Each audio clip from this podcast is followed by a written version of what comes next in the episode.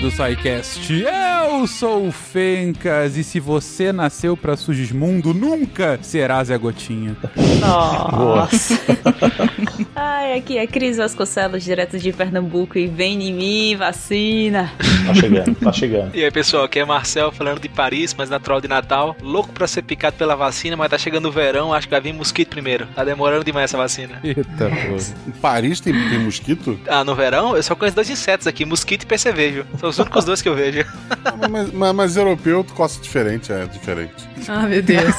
Pior que os mosquitos são aquele de dinossauro grandão aqui. Eita, pô. Oi, pessoal, boa noite. Aqui é Márcio, direto de Recife, Pernambuco. E eu espero fortemente que esse cast provoque muito IGM e IGG contra a desinformação. Aê! Boa, boa, Aê.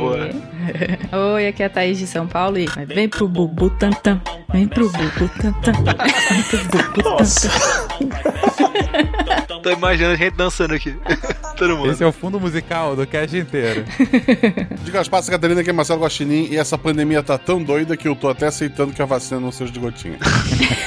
Aceita mesmo. Abri essa exceção. Você está ouvindo o SciCast, porque a ciência tem que ser divertida. E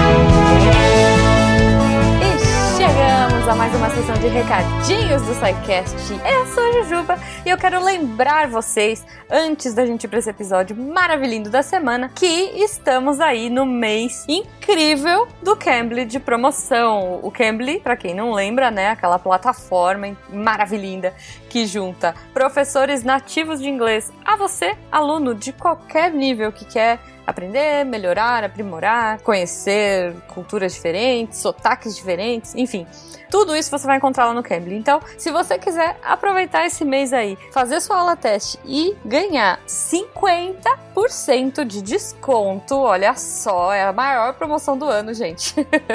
você entra lá no site do cambly.com, C-A-M-B-L-Y.com, usa o nosso código SciCast50OFF, tá? O link aí bonitinho no post também, e você vai, além de ganhar sua aula teste, ter esse descontão aí para os planos anuais tá bom? E depois, cara, eu quero muito saber o que vocês estão achando. Eu sou apaixonada pelo método do Cambly. Eu adoro a liberdade e a, a facilidade de escolher um professor, um sotaque. Ah, hoje eu quero conhecer uma cultura diferente, eu quero conhecer um professor, sei lá, irlandês. Já, já conheci também. Gente, é uma liberdade de horário, de assunto, de tipo de aula que você quer, que, putz, eu acho fantástico. Então, eu quero muito saber de vocês também o que, que vocês estão achando do Cambly. Entra lá, conheçam e depois vem me contar. Como é que você me conta? Muito fácil contato arroba sicast.com.br, naquele fala que eu discuto, e arroba Portal Deviante no Twitter e no Instagram. Lembrando sempre que a forma que a gente mais gosta de interagir com vocês é pelo post do episódio. Então você clica lá no site do Deviante, vai no episódio da semana e lá no final tem todos os comentários e todas as dúvidas, sugestões, GIFs e afins. E os nossos participantes da semana ficam sempre ligadinhos ali para trocar ideia com vocês, tá bom? Eu gostaria de agradecer também a todos os nossos patronos, olha só, que a partir de um real ajudam a gente a tornar a ciência divertida, ajudam a gente a manter o Portal Deviante no ar e com conteúdo incrível diário. Cara, é muita coisa, assim. Se você tá é, em casa de bobeira, ah, putz, já terminei de ouvir todos os podcasts. Não tem problema, tem muito conteúdo, tem muitos podcasts, tem muitos textos. Então, não deixem de aproveitar, tá bom? Então, meu obrigada para vocês, nossos patronos, que fazem isso ser possível. E já que eu falei dos textos, não esqueçam de ir lá no finalzinho do episódio ouvirem a Deb, fofa, contando aí quais foram os textos da semana, do jeito Deb de ser, né, gente? Então, não deixem de ouvir e não deixem de ler os textos. E claro, comentem nos textos, mandem amor pros seus produtores de conteúdo preferido, gente. Porque a gente fica muito feliz de saber o que vocês acham e a gente gosta muito de interagir com vocês, tá bom? Então acho que por hoje é só. Um beijo para vocês, um ótimo final de semana e a gente se vê na semana que vem. Tchau!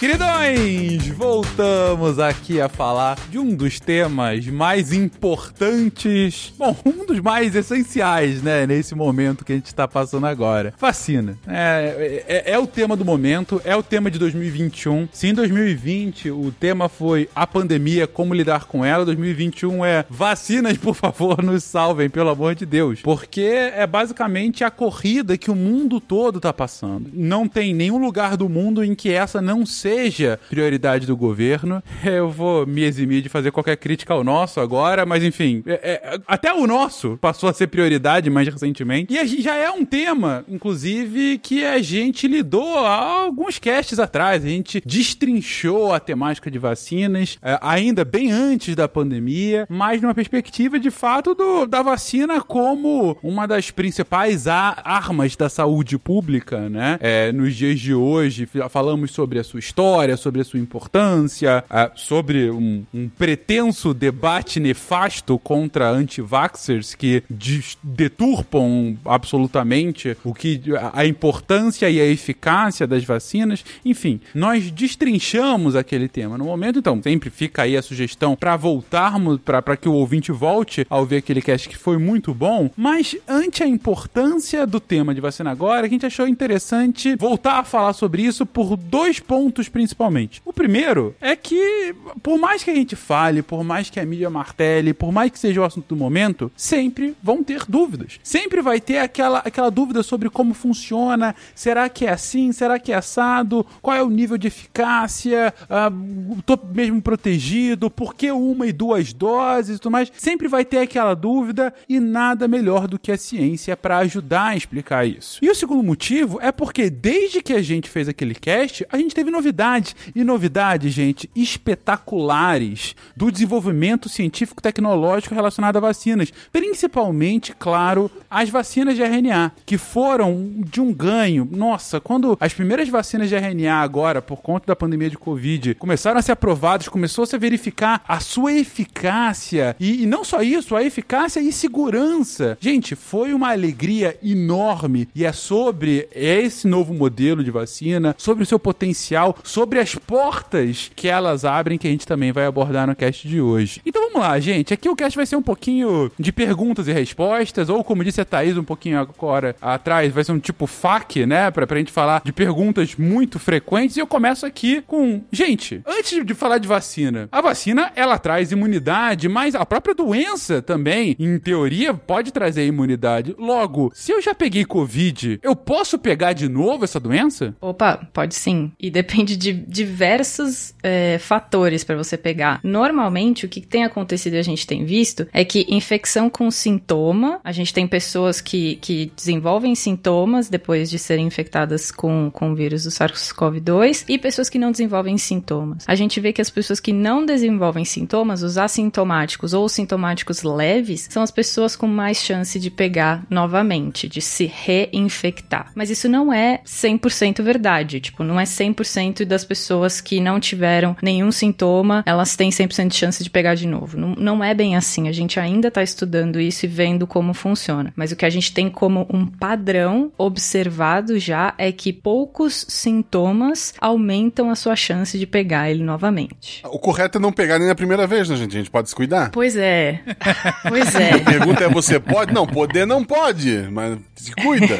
Sim. É, um, um, ponto que você traz aí, Thaís, eu gostei do que você falou. Olha, a tendência que a gente tem visto é que pessoas que pegaram Covid e ficaram assintomáticas ou com sintomas leves têm uma tendência de se, de se reinfectarem maior do que quem ficou com sintomas graves, mas isso é uma tendência e não uma, uma verdade absoluta. E quando você me fala isso, lembro agora de uma coisa que o, que o Bach sempre fala aqui, falou recentemente de novo no Twitter, que eu gosto muito, que a ciência não lida com absolutos. A ciência, a gente tá falando de probabilidade o tempo todo, né? É a gente se aproximar da verdade. E hoje o que a gente vê é, nessas observações, a tendência é essa, mas não, se você teve uma Covid forte agora, há pouco tempo, você não tá totalmente imune ainda, se cuida ainda, cara. Não, não, não vai se expor do nada, vai que você fica de novo mal por conta da mesma doença. Olha que merda, né? É, mas vamos lá. Mas aí eu fiz um teste de anticorpos e deu positivo. Ou seja, aparentemente o meu corpo é, é, reconheceu a doença e criou esses anticorpos. E aí? Tô bem? Tô imune? Posso relaxar um pouco mais? Não.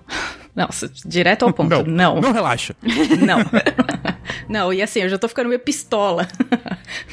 já tô ficando meio pistola com esse tipo de coisa, porque assim, o seu sistema imune, ele é maravilhoso, porém, ele não é 100% como nenhum sistema nosso é 100%. Então, é, não adianta a gente olhar um braço dele sendo que ele é um polvo, entendeu? Ele tem diversos braços, diversas maneiras de lidar contra uma infecção, e você faz um teste de anticorpo e faz o que a gente brincou lá no começo da pandemia, que era o seu passaporte da imunidade. E você poderia entrar nos lugares, a, famosa festinha do, do Covid, festinha do teste do, do anticorpo, que eu fazia um teste de anticorpo, que eu pegava uma gota de sangue do dedo, fazia um teste rápido para descobrir se eu tinha o tipo de anticorpo IgM, que detectaria que eu, tava, que eu estaria numa fase aguda da doença, ou seja, com a doença no momento, e daí eu seria barrada nessa festa, ou se eu tivesse IgG. Se eu tivesse IgG, eu já teria entrado em contato com ele e já passou a minha doença. Eu já estou com uma produção de IgG que me deixa imune à doença. E isso a gente viu com o passar do tempo que não é o seu passaporte da imunidade. Não é com anticorpo que essa doença é destruída. Ela não é. é a, a luta contra essa doença não é basicamente feita por anticorpos como várias outras são. Você tem vários outros marcadores para estar imune ou não à doença. E a gente não olha para isso normalmente. Eu não vou tirar sangue de todas as, sei lá, 40 mil pessoas que estão sendo é, diagnosticadas todos os dias e olhar para ver a quantidade de células específicas para o vírus. Não vou conseguir fazer isso com todo mundo para dizer que está imune. Então eu não consigo olhar para um, um tentáculo do polvo só e dizer que é um polvo, entendeu? Pode ser cutulo, por exemplo, te atacando. Pode ser cutulo, exato. Normalmente é. Normalmente é e você não tá reparando, né? Esse é o negócio.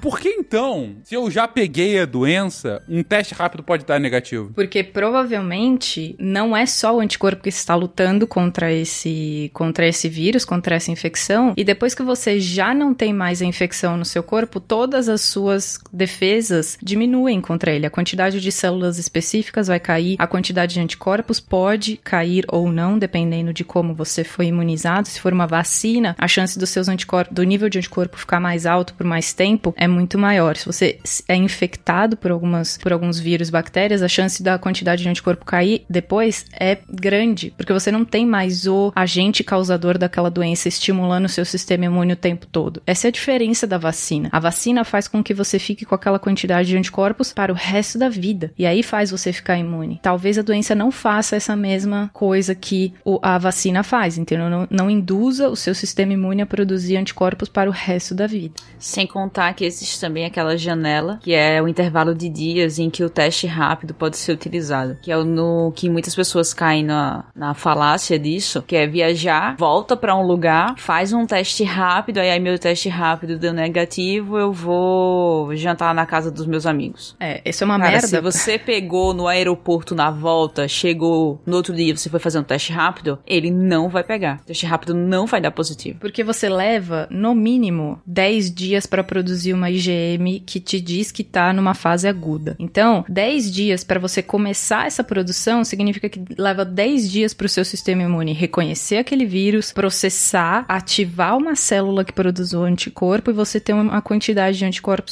circulante suficiente para o teste dar positivo. 10 dias, quantas pessoas você já infectou? E aí a gente entra no segundo ponto, que é justamente o que vocês já trouxeram. Muitas das pessoas que são infectadas ficam assintomáticas. Sabe por quê, gente? Tem gente que fica assintomática, tem gente que não fica, ou digo, digo, fica com sintomas, né? Olha, pelo que eu li até agora, eu não faço ideia. Tem uma questão de carga viral, né? Então, mas não, não foi batido 100% que a carga viral é responsável por isso. Eu também tenho para mim que essa é a resposta. Mas a gente não tem um, um paper real de alguma revista decente até hoje falando, olha, o que causa os sintomas é a carga viral. Ou seja, passou de uma quantidade de vírus, você começa a desenvolver sintoma.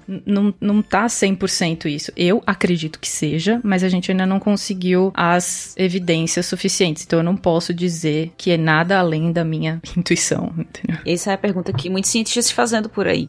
Tem muita gente pesquisando isso porque realmente foi, foi algo bem estranho você ter uma, pessoas com casos graves do jeito que a gente viu e pessoas que pegaram e simplesmente não tiveram nada. Pessoas que dão positivo e não tiveram nada, nada. Tipo, só deu. Eu tenho amigos que deu positivo, que a gente sabe, porque trabalha na área e tá fazendo teste constantemente, que trabalha diretamente fazendo o exame de Covid, então tinha que fazer o dele próprio. E aí dá positivo, só que a pessoa não sentiu nada. Então é, é muito. É muito longe um do outro. A, a, pra você comparar. Você pegar uma pessoa que teve muito.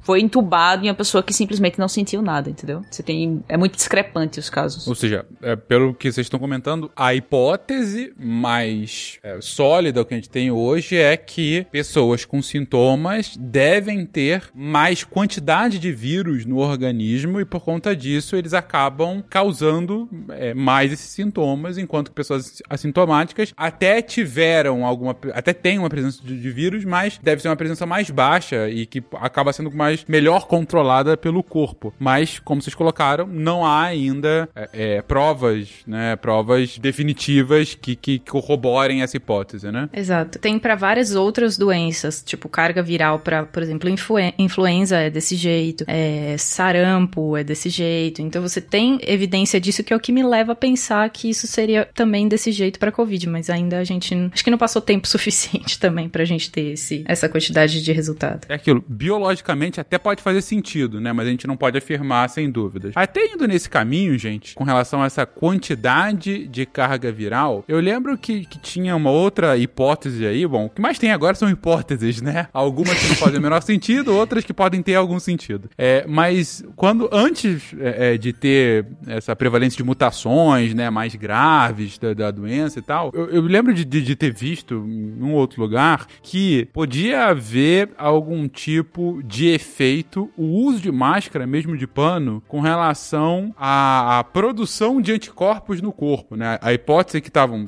averiguando, não sei também o quanto foi para frente, é, pô, com máscara, a tendência é que seu corpo, ainda que esteja perto de alguma zona mais infectada, ele, ele tem uma carga viral menor, porque parte dessa carga acaba ficando na própria máscara, e por conta disso, como tem uma carga menor, ainda você consegue ter uma produção de anticorpos rápido o suficiente para você ficar é, mais protegido. Então, ainda que você seja infectado, você tem a tendência de ficar assintomático justamente pela mesma lógica que, que a Thaís acabou de explicar. Faz sentido isso? Vocês já viram algum, alguma pesquisa nesse sentido? Ou bullshit? É, use máscara, mas não é por conta disso. Eu, eu tô pensando aqui, a ideia então é de que na hora da gente expelir os vírus, a gente ficaria com uma carga viral menor, porque eles vão ficar todos na máscara, essa é a ideia? É, acho que a ideia é que você vai ter contato com menos vírus, entendeu? Porque a maior parte deles é retida na máscara, na barreira física. E é como seu corpo vai ter contato com uma carga viral menor do que teria se não tivesse com máscara. O seu corpo teria, vamos dizer, uma maior capacidade de produzir anticorpos para aquela carga viral pequena. Mas eu acho que na verdade essa maior capacidade é algo é, relativo, bem difícil na verdade de medir, porque a gente não tem como comparar a mesma pessoa com a carga viral sem máscara, entende? Sim, sim. Difícil fazer um teste contrafactual nesse sentido, né? E eu acho que essas coisas, tipo, um, um, o sistema imune, ele lida com quantidades grandes de, uma, de, de, um patógeno. Por exemplo, você come uma comida estragada, você tá comendo uma quantidade de bactéria enorme, uma, ou sei lá, algum patógeno que possa vir numa comida estragada. E ele só vai detectar, você só vai é, ter a doença quando o seu sistema imune não conseguir lidar. Enquanto isso, você tem alguns níveis de, de patógenos que não só não induzem resposta, como induzem um outro tipo de via que é tolerância. Existe, por exemplo, uma teoria dentro da imunologia do porquê que a gente não responde à nossa comida, por que, que a gente não luta contra a comida que a gente come, porque é externo, né? Por que, que eu não respondo a um pedaço de bife, que é proteína bovina? E isso se dá, tem uma teoria na imunologia que diz que é porque a gente come tão pouco e tão constante que a gente vai induzindo o sistema a tolerar isso e que isso também é associado a ganho de energia. Então isso vai ser tolerado mais facilmente. Então eu não sei o quanto isso que você está falando de diminuir a carga viral em tanto não poderia induzir uma tolerância também, entendeu? Entendi, entendi. Então não acredite nisso, gente, mas usem a máscara. PFF2, por favor. Exato, PFF2, por favor. Gênio, eu te chamei aqui porque eu preciso fazer meus dois últimos desejos. Só um minuto, mestre. Prossiga. Gênio, eu quero que você traga pra mim a cura do coronavírus. Então, vocês já falaram que uma pessoa que já se infectou, assintomática ou sintomática, tem chance sim de se reinfectar. Agora, por quê? Por que, que tem chance? É por conta da mutação do vírus? É porque diminui, a, a- é, é inconstante essa quantidade de anticorpos? É, enfim, porque ele acha alguma outra brecha no nosso organismo? A nossa produção de anticorpo ela é inconstante, principalmente se a gente se infecta com alguma coisa que não gera uma resposta tão forte, e é o que a gente tá vendo com, com a Covid. Por exemplo, sarampo, a gente diz que pega uma vez quando é pequeno, não precisa mais. Catapora, ah, festinha da catapora, leva a criança pra. é, isso não tem mais, ainda bem. Cara, festa da catapora, eu lembro disso. É, pois é. Também. Mas porque tem vacina agora. não né? me chamaram. É porque você tomou vacina, Crislane. Também não, cara. Eu tive catapora, mas não fui pra festinha, não. Você não foi pra festinha? Bom, a, a- a- a vacina da catapora existe desde que eu era pequena. Crislane era pra você ter tomado. então, normalmente a gente tem algumas doenças que induzem essa resposta duradoura aí pro resto da vida. Covid não é uma delas. Influenza não é uma delas. Vírus respiratórios desse jeito, eles induzem uma baixa resposta geral, assim, que dura a vida inteira. Então, não é só uma brecha no sistema imune que ele vai achar. A gente vai parar de produzir se a gente não entrar em contato direto com aquele vírus o tempo todo. Então, se por algum motivo você foi o sorteado da vez e não produziu uma resposta muito forte e caiu a quantidade de anticorpos, caiu a quantidade de células específicas dali, um mês depois você tá suscetível novamente a pegar. Do mesmo jeito da gripe. E, e- e nesse sentido, Thaís, por que então a vacina ela vai possibilitar essa proteção mais duradoura? Digo, qual, qual é a diferença fundamental que a vacina, seja ela qual for, vai ter para enganar o nosso organismo e ele continuar essa produção de anticorpos? A composição que a vacina faz e aonde ela é injetada, ou se ela é gotinha, ou se ela vai ser injetada, faz com que a gente fique em contato com aquele é, antígeno, que é a parte do vírus que a gente vai lutar contra, vai ser tipo a proteína spike que a gente fala do, do coronavírus, que é a que ele usa para entrar, que é a maior parte das vacinas tá, tá usando essa spike como, como IFA, né? O, o. Como que chama isso? IFA. Ingrediente farmacêutico ativo. Exatamente, in- ingrediente farmacêutico ativo. Obrigada. Eu falo IFA, IFA, IFA, não lembro mais da sigla. Então, a gente tem na preparação da vacina, se ela é uma vacina tipo de proteína, a gente vai falar mais pra frente os tipos de vacina, mas se ela é uma vacina de proteína, a chance dela gerar resposta é muito baixa. Então, o que, que a gente tem que colocar junto na vacina? Um- uma coisa que dá um- uma corda pro sistema imune. E esse negócio que dá uma corda pro sistema imune chama adjuvante. E são diversos os adjuvantes que a gente pode colocar dentro da, dentro da vacina para falar: olha, sistema imune, eu estou com essa proteína aqui, você tem que lutar contra isso aqui toda vez que você vir isso. Se ela vai sozinha, ela nunca ia conseguir entrar na festa. Mas se ela vai com um convite, ela consegue entrar na festa. O convite é o adjuvante. O adjuvante faz com que essa pessoa vá pro camarote na festa. E aí ela vai fazer essa resposta de um jeito muito específico, muito duradouro, que a doença em si pode não fazer a mesma coisa. Aí nesse ponto, gente, eu faço dois convites pra você, querido ouvinte. O primeiro é pra você entender a lógica de funcionamento das vacinas, a gente destrincha isso. A gente vai falar ainda mais um pouco ao longo do cast, mas claro, mas a gente destrincha isso no episódio inicial de vacinas, que a gente já fez algum, alguns anos atrás. Então fica aí o convite pra voltar lá e ouvir. E o segundo, caso você queira fazer um- uma coisa um pouco mais rápida, procura, deve ter no YouTube agora, a- a- o vídeo de um, é um vídeo na verdade gringo que um cara traduziu aqui, mas procura por mãos de garfo. É uma coisa maravilhosa de didática pra entender como que o nosso corpo, como a vacina funciona no nosso corpo. E, e ele usa justamente um organismo é, é, malvado, né, que tem mãos de garfo. E esse IFA é justamente, olha, se chegar alguém com mão de garfo, ataca aquele cara. E aí chega um cara com mão de garfo e mão de garfo. E aí ele é atacado. Até hoje, quando a gente vê alguma coisa estranha aqui em casa, eu, eu grito mãos de garfo pra Amanda, porque não dá. Em inglês é fork hands, mas não tem o mesmo efeito de mãos de garfo. Fica aí. Depois eu deixo aqui no, no- o link no, no post. E, e parabéns pra Amanda, que ainda é turma alta, né, gente? Vamos mandar um. Ela gostou muito, tá? que ninguém Ela me acha legal. É porque ela tá presa contigo, tu sabe, né? Só eu lembrei do Edward Mãos de Tesoura, não. Sim. Eu também lembrei. não teve Sim, Cara, sim, Eu, eu pensei no Wolverine. Quanto à reinfecção, que Fencas também tinha comentado sobre as variantes, Fencas, eu também. eu- é, existe essa. Acho que hipótese ainda de que as variantes também podem causar alguma diferença na resposta imune também, dependendo da variante do vírus. Esse é o medo, inclusive, né, Cris? Que a gente acabe essas ou até futuras variantes tem- sejam variantes tão sensíveis que, que, que os anticorpos, que, que as vacinas não peguem, né? Lá vem eu, né? Porque só, só sobra pra mim. Mas vai acontecer, entendeu? Vai. Só sobra pra mim dizer essas coisas assim, né? No, no Mas SciCast. vai, vai mesmo. Vai acontecer. Estamos aí, vamos falar de verdade, real aqui.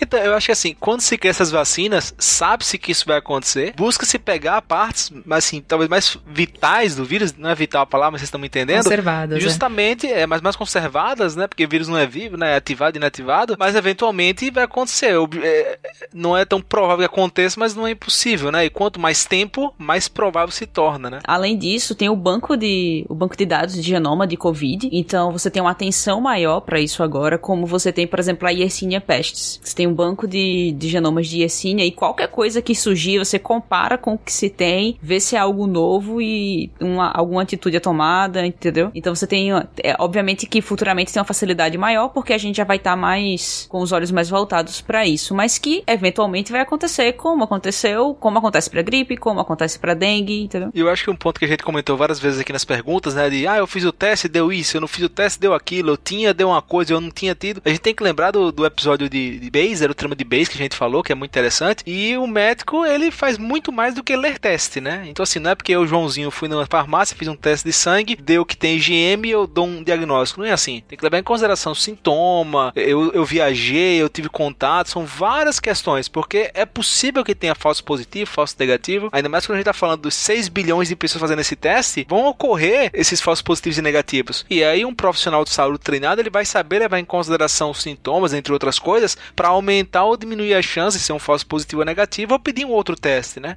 Então é, é assim, é preocupante, eu compreendo a, a- o, o, pro- o quão complicado, né, a pandemia, ficar em casa, é, distanciamento social, e às vezes as pessoas querem um modo de sair, faz um teste e fala, não, agora eu tô protegido. Infelizmente, não é assim, né? A gente tem que tomar cuidado. Por isso que a gente chama essas coisas de exames complementares, entendeu? Porque eles não são absolutos. É, tem uma máxima que a gente fala na, na medicina, que eu acho que muita gente deve ter ouvido falar, que é a clínica é soberana. Então, para dar um diagnóstico, por exemplo, de Covid, com um diagnóstico clínico, né, com uma boa anamnese, um bom exame físico, a gente consegue dar um diagnóstico desse. Óbvio que na dúvida, você vai ter dúvida em algum paciente, em alguns casos, e aí o exame complementar vai te auxiliar. Um deles é o PCR, um deles é o, é o teste rápido, tá certo? Mas assim, eles com valor absoluto não, não querem dizer muita coisa, eles não são, não são tudo, entendeu? No limite, o que o Marcel tá trazendo é aquele teste de gravidez feito num homem que dá positivo, né? Exatamente. Isso, isso.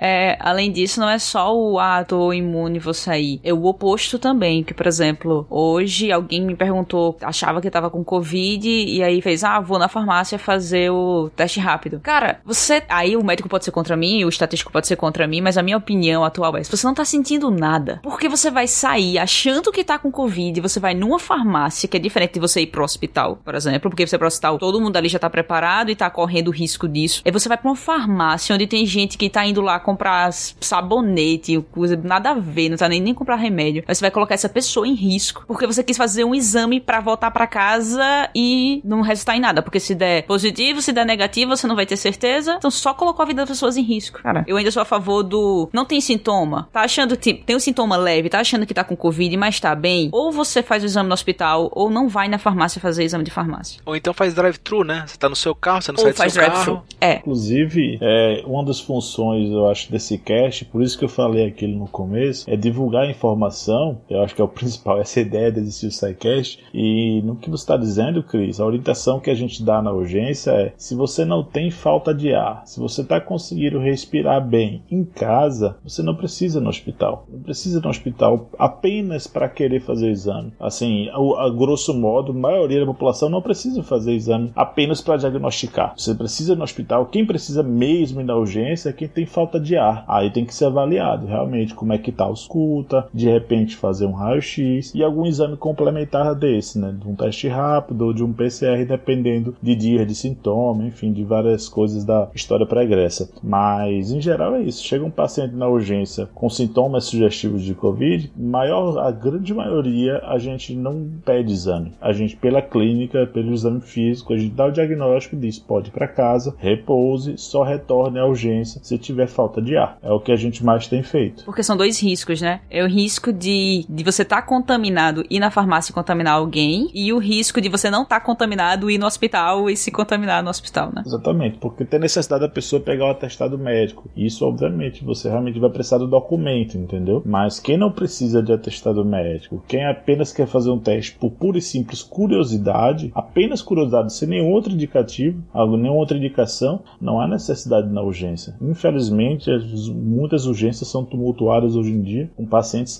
com sintomas leves, que não podiam estar em casa apenas, ficam lá se aglomerando nas urgências. E você tá falando isso. É bom que a gente contextualize, gente. A gente tá gravando isso no meados de abril. Meados de abril de 2021. Não é meados de abril de 2020, que a doença ainda era nova, já era assustadora, mas você tinha níveis aceitáveis, né? De, de porcentagem de ocupação de leito de UTI e tudo mais. Aqui a gente já tá chegando a dois meses com é, UTIs em colapso no Brasil todo. Antes era, no início do ano era Manaus, agora não tem um estado que, que tenha menos de 80% de ocupação de UTI no momento. Isso é, é inacreditável e já tá indo para dois meses assim. Então não tem por que é, você é, é, contribuir desnecessariamente com isso.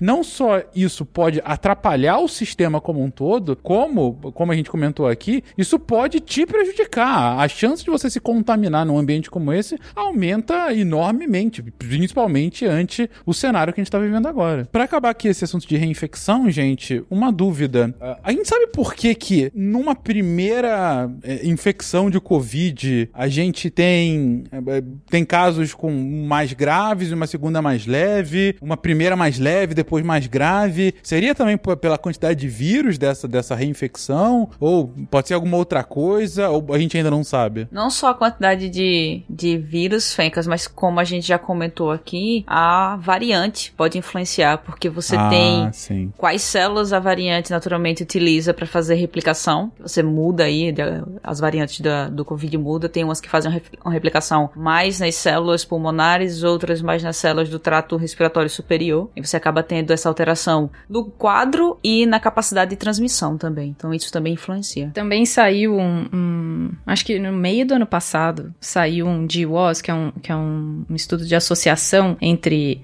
casos graves e alguma, algum gene que possa propiciar esse tipo de, de, de caso mais grave. E saíram alguns genes que podem estar relacionados. Eu não sei, sinceramente, aí vocês, se vocês souberem mais, vocês podem falar, mas eu vi só esse trabalho dizendo que tinham alguns genes que eram super comuns nas pessoas que tinham sintomas super graves. Alguns genes de sistema imune que a gente já imaginava que poderiam, que poderiam ter a ver, por exemplo, citocinas como interferon do tipo 1, o interferon alfa e beta, que são citocinas que ajudam na ajudam na contenção da replicação do vírus. Então, se você tem uma, um gene que não produz, que faz você não produzir tanto dessa citocina, você pode desenvolver um pouco mais sintomas graves. Mas também tem alguns genes do tipo sangue do tipo A, que a gente ainda não faz ideia do porquê que tem mais gente morrendo ou mais gente com sintoma grave e são mais pessoas do tipo A. Não sabia e não gostei de saber dessa informação. Pois eu também Somos não. dois. Eu também não. Só, só piora a minha vida. Obrigado. Então, eu não sei o que saiu depois disso, sinceramente. Eu não, eu não vi mais nada, não sei se vocês viram, mas tem um monte de associação desse tipo que provavelmente não tem nada a ver. O que, que esses estudos fazem é fazer com que a gente tenha um guia na hora de buscar o mecanismo mais a fundo, na hora de fazer trabalhos in vitro e daí estudar em, em pesquisa com animal. A gente pega esses estudos de associação e fala: olha, deu associação tipo A com um sintoma grave, vamos ver num camundongo que tem um tipo de sangue parecido e vamos ver se dá alguma coisa e tentar achar o mecanismo disso. Então, não é uma coisa para se preocupar assim super agora, porque a gente não faz ideia do porquê. Claro que esses estudos eles são controlados para ter a quantidade de pessoas com tipo A do mesmo da mesma quantidade das outras pessoas, mas eu ia chutar na hora. A hora que eu vi esse estudo, eu falei: "Ah, mas é óbvio, a maior parte da, da população é tipo A. É óbvio que vai dar mais gente do tipo A morrendo". Mas esses estudos são controlados para a gente não achar esse tipo de, de associação, porque a maior parte da população é A. Eu encontrei um tio Oz aqui, que saiu na Nature em dezembro de 2020, falando sobre algumas variantes genéticas. Eu não tinha visto esses papers, mas interessante que já estão conseguindo chegar a esse nível, né? De análise, milhares de pacientes aqui e tal. Mas também tem a questão do a gente não viu entre as pessoas que tiveram casos leves, se também a grande maioria era A, entendeu? Pois é. Porque isso não tem como, a gente- não foi verificado. Não foi. Então,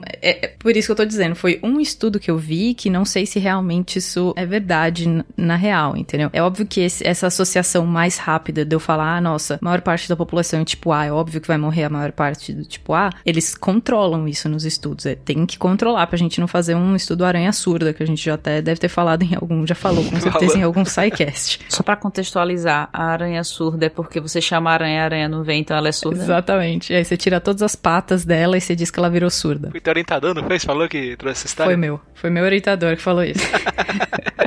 Primeiro orientador que eu tive na vida.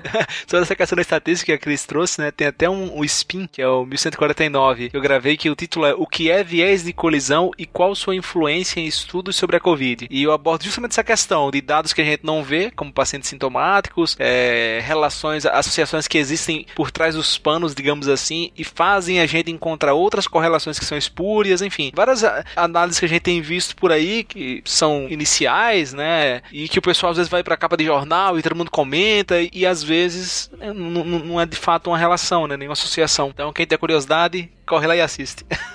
É, exato, e às vezes você chegou até aqui no SciCast e você não, não entende um pouco desse assunto, só pesquisa aí, acho que é a maior correlação que tem, que é a da pessoas que gostam de filme de Nicolas Cage e não sofrem acidente de avião. Você vê só o valor da correlação que tem disso, assim. Eu sou parte dessa correlação. Cara, a pior, quando eu cheguei aqui no doutorado, a primeira palestra que eu dei, que eu faço doutorado na área de causalidade, né? E aí eu peguei um exemplo do site que tem essas correlações, né? E ele era mostrando que o consumo de queijo tá associado com morte por estrangulamento em lençol enquanto você dorme. Meu Deus do E aí eu céu. comentei que eu tava morrendo de medo, porque eu tinha acabado de chegar na França, tava me entupindo de queijo, era inverno, muito frio, eu tava dormindo cheio de lençol e que eu tava com medo. Felizmente é uma correlação espúria. Ó, o Guaxa não sofre disso. É verdade. eu- Nesse caso específico, eu tô bem. Não come queijo ou não dorme com lençol? Agora tá pensando. É, sim, é a resposta, né? Sim, exatamente.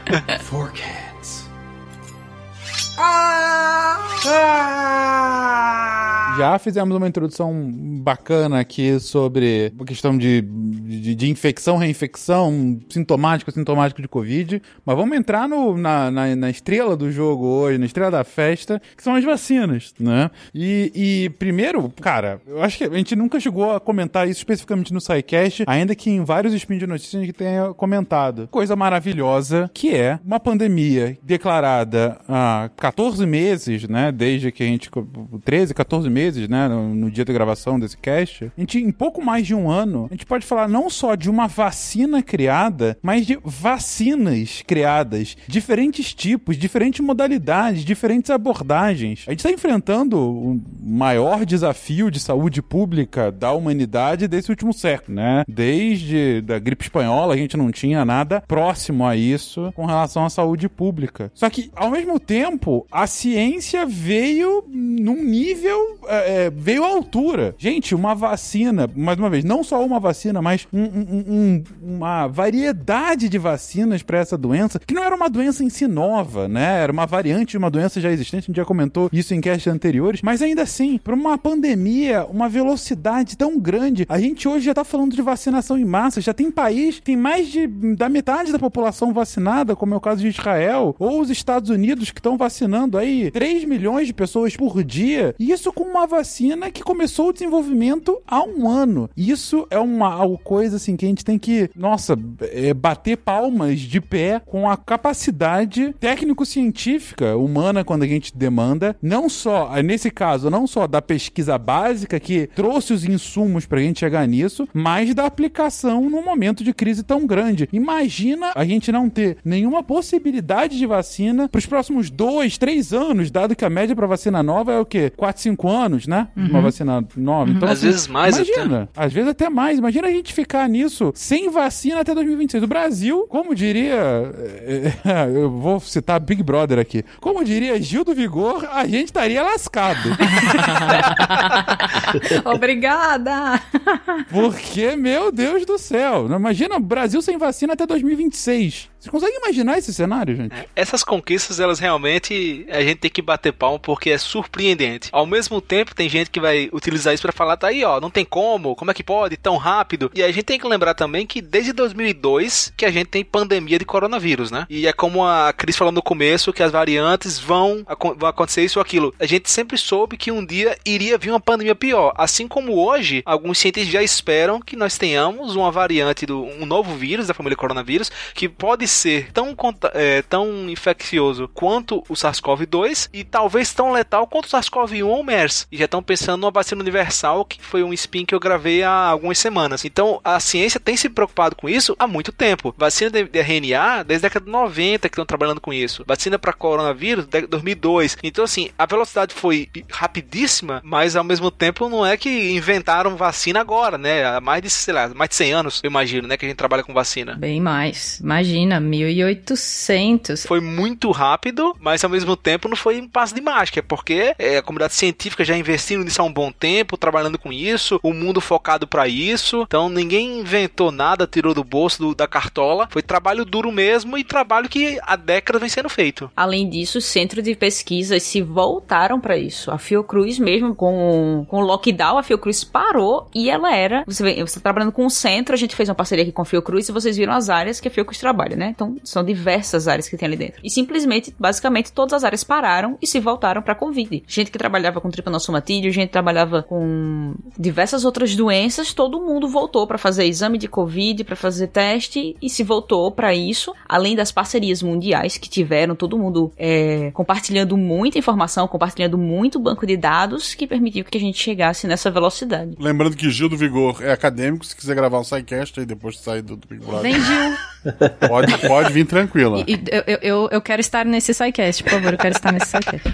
Obrigado pelo convite, Guaxa. Só queria fazer um contraponto um pouco triste diante dessa alegria toda que a gente tem e realmente é justificável ter essa alegria por termos tantas opções de vacina em tão pouco tempo. Isso nunca aconteceu na história, assim, tantas vacinas para uma só doença, mas eu queria só fazer um, um pequeno lembrete. Temos doenças negligenciadas no mundo que têm um tratamento é igual a tipo 80 anos. É o mesmo tratamento. Não tem vacina, ninguém investe em novos, novas medicações. É a mesma coisa há 80 anos. Por que será? Aquele espirro aqui, leishmaniose. Exato. Pois é, pois é. Exatamente, mas é, é foi o que a gente falou no cast de doenças negligenciadas. É porque mata, não mata gente importante, né? Então fica negligenciada, continua sendo negligenciada. Então. A humanidade quando quer é incrível, mas também quando quer é desprezível. É, só pra, pra, pra você pra ressaltar aqui o que o Dr. Márcio falou, leishmaniose, a gente tem um medicamento que é utilizado desde 1919, se não me engano. O mesmo medicamento, desde 1919. E não tem vacina. Ah, então, mas aí eu, eu, eu entraria até num ponto disso, de falar de vacina para leishmaniose, tanto para tripanosomatídeos em geral e parasitas em geral. Fazer vacina para esse tipo de bicho é muito complicado. Esse tipo de bicho, eles têm uma coisa, e você sabe disso, Cris, que eles trocam as proteínas de superfície com uma, uma rapidez depois que eles estão dentro do seu corpo. Para começar, que eles têm fases diferentes dentro do corpo. Então, eles mudam de forma, eles mudam de proteínas de superfície. Então, o seu sistema imune é tapeado por esses bichos. Então, fazer uma vacina para eles é muito complicado. Eu já vi de perto gente tentando fazer no, no meu no laboratório que eu fiz doutorado, tinha gente tentando fazer vacina para malária, para T-cruze, para diversos outros parasitas e nunca saía nada. É muito difícil. Então, tem um tem um ponto que o sistema imune é tapeado por esses bichos, então é meio complicado. Sim, sim, tem isso, mas trazendo então para um contexto mais próximo, quanto tempo se passou para ter a de dengue? Claro. Não, eu sou, eu tô, o que eu tô falando é, é, da complexidade do bicho que também leva a, a pesquisa a ser muito mais lenta, entendeu? O, vi, o, o den, a dengue também é um vírus. O vírus ele também não muda a sua forma durante a, a, a infecção. Então isso, é, isso contribui para a gente conseguir fazer, por exemplo, vacina para bactéria. Para vírus é muito mais fácil do que fazer fazer para parasita. Eu não digo que não a gente não vai conseguir. O que tem que ser feito é botar um esforço do jeito que a gente colocou para fazer pro Covid, porque sim, tá matando gente no mundo inteiro, só que não tá matando gente tão importante quanto tá a Covid. Então, é óbvio que vai ficar mais lento o processo, mas ele vai demorar mais do que a vacina pro Covid, com certeza. Mesmo com todo o dinheiro. Já é difícil, e aí não tem mais uma vontade político-econômica, aí fica impossível, né? Esse é, a- acaba sendo a, a- a crítica. E aí, nesse ponto, eu me lembro bem, e é, a gente já tá com um ano de pandemia, né, gente? A gente começa a, a refletir sobre como é que era no início. Eu lembro bem do Átila comentando naquele Roda, Vida, vi- a Roda Viva dele, foi ótimo, inclusive, mas que foi, hoje, em retrospecto, foi absurdamente otimista pro que de fato aconteceu. Quase que idealista. E não tinha como ele saber de fato exatamente como se desenrolaria. E aí eu lembro de uma frase dele nesse Roda Viva que foi: Não, a gente deu sorte aqui no Brasil que a Covid chegou infectando nossos políticos. Ou seja, a gente vai começar a ter alguma campanha mais ativa por conta disso. E, enfim, vimos que não foi bem assim. Lembrando que nessa semana da gravação desse cast morreu o terceiro deputado federal por Covid. E a gente já teve também três senadores mortos por Covid. A gente já teve dois governadores mortos por Covid e mais de uma dezena de prefeitos. Esse é o nível. Fenca, só sem querer deixar mais triste, mas eu penso por outro lado. Eu penso, chegou pegando logo o pessoal de cima, né? Chegou pegando logo os deputados e afins, e tá desse jeito. Imagina se tivesse pegando o pessoal de classe baixa. Só, como estaria. Demorado, mas é. Imagina se quem tem dinheiro pudesse tomar a vacina separado, né? Ai, meu Deus. Contra esses, a gente tem a nossa justiceira vingadora enfermeira fake de Minas Gerais, né? E A, a gente datou muito esse programa, gente. Muito.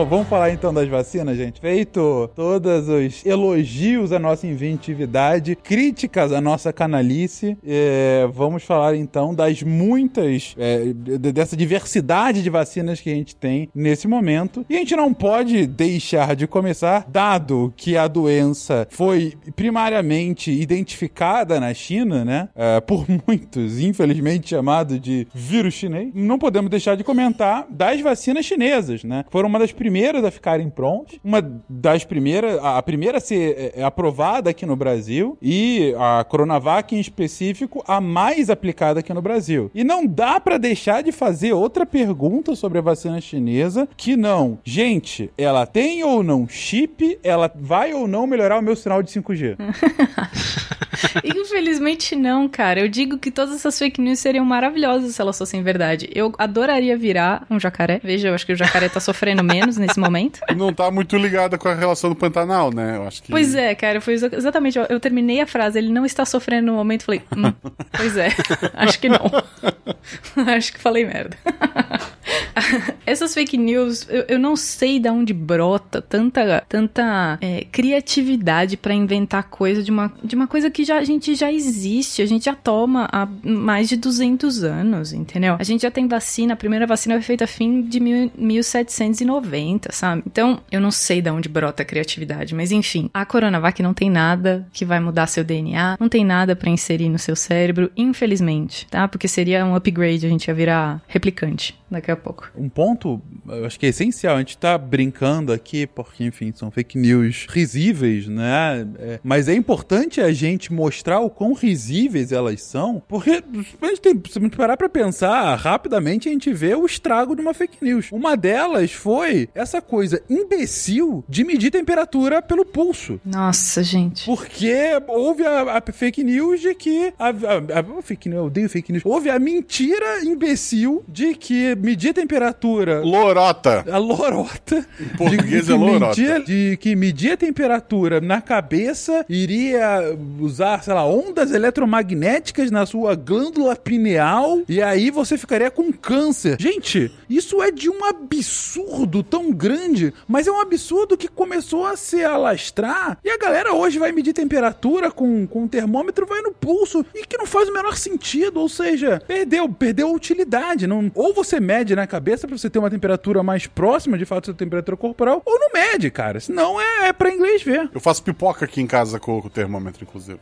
Eu aponto, sabe que saco de pipoca no micro-ondas? Aponto pra ele, Começa a explodir o milho, né? começa na hora. É isso que vai acontecer com a sua glândula pineal, veja. Isso, tenta em casa. Você acredita nisso? Tenta em casa. E faz uma live que é pra gente rir e põe a pipoca e o Exato, termômetro. exato, por favor. Mas isso mostrou o poder que a fake news tem. Exatamente. Porque simplesmente se falou constantemente que isso não causava, que era fake news, que era fake news e fake news, e todo mundo, todo cientista falando que era fake news e se passou o quê? Seis meses que tá todo mundo medindo no pulso e continua medindo no pulso. É, Chegou um, um vídeo no, no grupo da família que era. Um vídeo, acho que era uns 8 minutos, faz um tempo já, mas eu acho que tinha uns 8 minutos. E basicamente o que o vírus, o que o vídeo fazia era pegar várias palavrinhas buzzwords. Então tinha 5G, quântico, é, indústria farmacêutica, escondendo cura. Todas essas palavrinhas, essas, essas frasezinhas que a gente há muito tempo escuta e que tem muita teoria da conspiração envolvida, a pessoa juntou essas palavrinhas e a criatividade dela foi apenas em junt... como juntar as histórias. Então, como é que saía de indústria farmacêutica para 5G, para chip, para mudar DNA, é, esterilização da população? Gente, era assim, era, era um mix tanta teoria da conspiração que eu era- era- não tinha como não ser risível, né? Mas muita gente acreditou, inclusive familiares compartilharam comigo. Então é, é, é- é impressionante isso. E, e eu até li um artigo recente sobre essa questão de, de manipulação e tudo mais, né?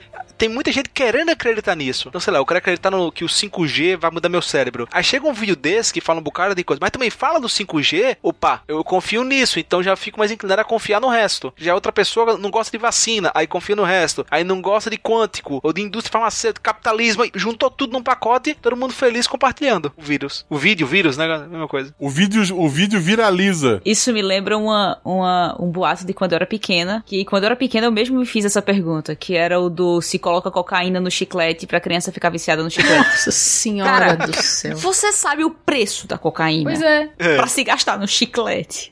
Que é 5 centavos. Entendeu? Quando eu era pequena eu falava, cara, mas cocaína deve ser muito caro pra se gastar no chiclete. Cara, se a gente estivesse fazendo um chip pra colocar no braço, estaria vendendo feito água, isso muito caro, não estaria botando pra enganar ninguém. A empresa É que, que fizer essa de isso hormônio e frango. vai estar vendendo. Caro. Minhoca e McDonald's. É, é caríssimo tu manter as minhocas, gente. É mais barato a vaca. Exato. Quer dizer, isso em 2020. Em 2021, com a carne do jeito que tá, não sei de mais nada. Só pra fechar aqui essa questão dos das teorias da conspiração e pra alguém não tá falando aí, ah, mas tem o CRISPR que faz edição e o povo já tava testando. Então, gente, a coisa não é tão simples assim, tá? Aquele biohacker que se injetou nele mesmo, todo o maquinário do CRISPR querendo editar o próprio DNA, não teve resultado. Então não é simples pra se alcançar isso, a gente ainda não alcançou isso nesse, nesse nível, então nem cogitem isso na cabeça de vocês que também é fake news. Lorota. Lorota. Lorota. Eu volto a falar, isso tudo é só pra gente ver a criatividade que as pessoas têm na hora de enganar as pessoas, né? A gente sabe que teoria da conspiração, a gente é meio propenso a acreditar nisso, a gente tem que toda hora falar que aquilo não é verdade e tal. Tudo bem que é de virar jacaré, a gente só dá risada. Mas tem algumas que são tão elaboradas, tipo as que aconteceram aqui com, com vacina, de você vai inserir um chip e que a vacina de DNA vai mudar o seu DNA. Isso é baseado numa,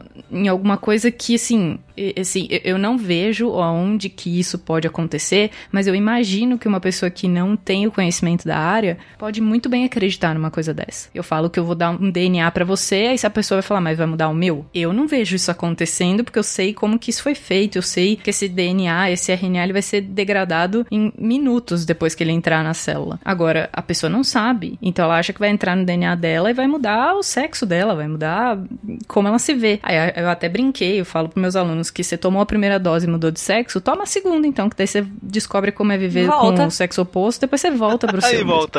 É, duas semaninhas. Duas semaninhas. Aproveita a vida no outro sexo agora, vai. Seja feliz. entendeu? Porque, né? Mas enfim, eu acho que é isso. É, é- o que a gente brincou tudo agora é pra levantar a, a bola de que essa, essa criatividade tá sendo usada por um motivo não muito bom, né? Então, só pra levantar a energia, botar a energia lá em cima, a gente vai ouvir agora Bubu Tantan. É vacina envolvente que mexe com a mente. Quem tá presente, a vacina é saliente. Vai curar nós do vírus e salvar muita gente. Eu falei assim pra ela. Vai, vai no bumbum tan tan. Vem no bumbum, tam, tam, tam. Mas beleza, então falamos aqui sobre é, é, algumas das muitas, muitas lorotas que ouvimos nesses últimos meses referentes a vacinas. O cast aqui não é pra desmentir cada uma delas, porque até porque algumas são, são imbecis, tipo virar jacaré. Gente, se você acredita, se você não é o presidente da república e acredita que uma vacina pode fazer você virar jacaré, há, há um problema. Não, não pode. É, algumas, enfim, é, talvez valha uma explicação um pouco mais profunda, como essa que a, que a Thaís comentou com relação a DNA e tal, mas não, não vai mudar seu DNA, não chega nem próximo a isso, não, não tem menor possibilidade. Agora, vamos entender então como que cada um desses tipos de vacina efetivamente funciona e mais do que isso, por que cada um desses tipos que já estão sendo aplicados, seja no Brasil, seja em outros lugares, eles têm segurança de aplicação para quem está recebendo. Então, para começar então das vacinas chinesas, né, as duas com, com tanto a Coronavac, que é a mais difu difundida, né, mas também a, a, é, a da Sinopharm e, e tem também a indiana, né, que, que as três são de vírus inativado. Como é que é a lógica de funcionamento, gente? Bom, a vacina de vírus inativado, como o nome diz, a gente inativa o vírus, e daí você faz com que ele pare de replicar. E isso faz com que ele fique seguro, né? Então você está colocando um vírus morto dentro de você. Como que a gente inativa uma vacina?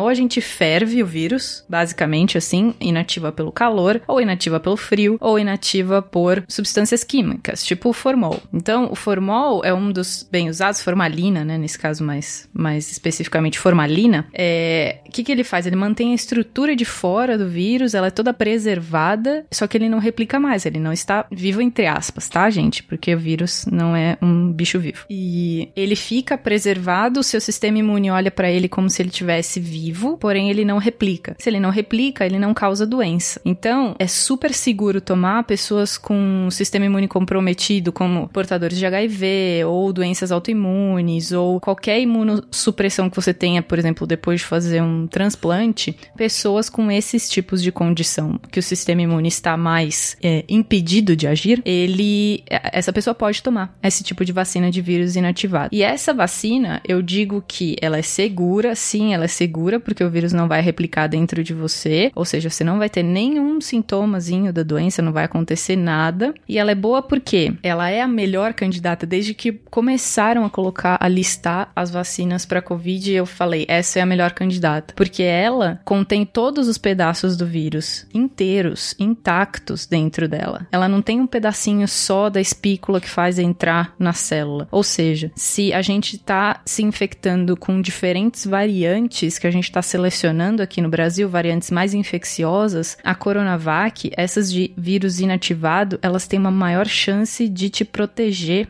contra variantes diferentes. Porque como você está mostrando o vírus inteiro para o sistema imune, não é só contra um pedacinho que ele está lutando. Ele está lutando contra o vírus inteiro. Então, se mudar o pedacinho que entra, a chave de entrada, tem, a, tem o chaveiro, tem a perna, tem o braço, tem todo o resto do vírus para o sistema imune dar uma olhada. Então, fica mais promissor, sabe? Você tem um pouco mais de esperança que ele vai, que essa vacina vai conseguir proteger contra as variantes diferentes que aparecerem por aí. Além disso, a Coronavac não é produzida em ovo, que também é um ganho enorme para quem é alérgico que ele pode tomar essa vacina. Sim. As vacinas produzidas em ovo são as de vírus atenuado. Então o vírus ainda tá vivo, ele só tomou dois tapinhas na cara e ele vai demorar muito para conseguir é, replicar dentro de você. Enquanto isso, o sistema imune mata ele. Que então... é o caso da do a vacina do Butantan. A vacina do Butantan vai ser produzida em ovo. Aquela que eles anunciaram como se já estivesse pronta e tá começando o teste agora, né? Isso, é. Sim. E aí pegando então da, da fala da Thaís e usando mais uma vez o brilhante exemplo do mão de garfo, e eu vou frisá-lo aqui ao longo do episódio porque ele é maravilhoso. Se você já viu o vídeo, você vai entender, se não, a gente resume aqui. O vídeo do mão de garfo é o cara usando o exemplo da, da vacina de, de RNA e ele dá o exemplo justamente, olha, o seu corpo está mostrando uma parte do vírus e tá falando: se você tiver vendo qualquer organismo que tenha essa parte, ataca aquele organismo. No caso, as mãos de garfo. E, mas no caso da vacina, é, é, dessa vacina de vírus inativado, não é só a mão de garfo que ele vai mostrar, ele vai mostrar o organismo como um todo. Se você vê esse organismo ou alguma das partes dele, ataca porque ele é do mal. E então, mesmo que o mão de garfo vire mão de faca, ele vai continuar tendo o restante da aparência e vai ser atacado. Exatamente. Exatamente, exatamente. Ela é mais promissora por causa disso. Apesar dela ter uma eficácia baixa, e a gente viu isso e ficou decepcionado, e ai meu Deus, é uma. É uma. É, lançamento de moeda, se eu vou a 50% eu vou pegar, 50% eu não vou pegar. Essa história toda é uma lorota também, sabe? E a gente já explica mais o que significa isso, mas desde o começo ela é a mais promissora para o ambiente que a gente está vivendo. Apesar das outras terem sido, assim, uma revolução no mundo de vacinas, essa eu continuo achando que é a mais promissora. Outra que eh, ganhou bastante fama aqui no Brasil em específico, né, mas que também é, acabou já tendo bastante aplicação ao redor do mundo é a famosa vacina de Oxford, né? Uh, e depois também a gente teve o, o, caso da a gente teve o caso da vacina da, da Johnson Johnson, né? E também a, a misteriosa Sputnik 5, misteriosa porém melhor nome de vacina, Melhor. Sputnik 5, né? Uh, que que foram que as, nos três casos são vacinas de adenovírus de adenovírus contendo o RNA desse spike, né? Dessa chavezinha. Não é Sputnik 5, né? É Sputnik V. É Sputnik V ou 5 que se fala? V Não, de não vacina, sei. não é 5. Ah, Ah, é? sério? Então. É. Nossa, eu sempre erro essas Meu coisas. mundo caiu. É, Quer dizer, eu sou. Eu- a minha formação é geografia. Eu também não sabia, não. Eu sempre falo X Eu- quando tem que ser 10, o iPhone é iPhone X, aí que eu me liguei que ele era 10, aí esse eu me liguei que era 5 e não é. Então, tá- Então, assim, pelo que eu acompanho, não é, mas eu sou formado em geografia. faz mais sentido. é, é o momento mega cena desse episódio. É isso que eu ia dizer para os que acompanham o SciCast há muito tempo, é o momento Mega Sena. Quando o pessoal do SciCast descobriu por mim que Mega Sena, o Sena era porque eram seis números. Sim, eu tô nessa, eu tô nessa. Saudade desse episódio. Mas, mas é verdade, Sputnik V também faz mais sentido do que 5. Até porque são, V seria o algoritmo romano. E a gente tá falando aqui de um povo eslavo que nunca se sujeitaria aos malditos romanos. Mas tudo bem, então Sputnik V. Mas falando aqui do, do- dessa vacina, são vacinas de adenovírus contendo esse RNA. É, qual é a diferença do anterior? É, é, nesse caso, só tem realmente a chave para ser identificada e combatida dentro dos organismos. Então, essa vacina é a mais complexa de todas e ela tem. Eu, eu já vi bastante gente trabalhando com esse tipo de vacina, us- ou seja, usando um adenovírus. Adenovírus é um vírus de resfriado e adenovírus geralmente a gente. Ele causa resfriado em macacos. Então ele causa na gente quase nada. Então é tipo, no máximo, dois espirros no dia é o que ele causa de, de sintoma de, de resfriado na gente. Agora ele causa um resfriadinho mais ou menos no- nos macacos. E aí o que, que acontece? Vírus, em geral, eles são pacotinhos de DNA ou RNA, né? Então eles não são bichos vivos, eles são pacotes de material genético. Então eles carregam para cima e para baixo o seu material genético, enfiam esse material genético dentro de uma célula e a célula vira uma fábrica de vírus para que ele continue se replicando. Então ele precisa de uma célula para se replicar. Nesse caso vai continuar sendo a mesmíssima coisa. Só que o passo anterior para a gente usar é tirar o RNA normalmente que o adenovírus tem dentro dele para produzir ele e colocar lá dentro um RNA para uma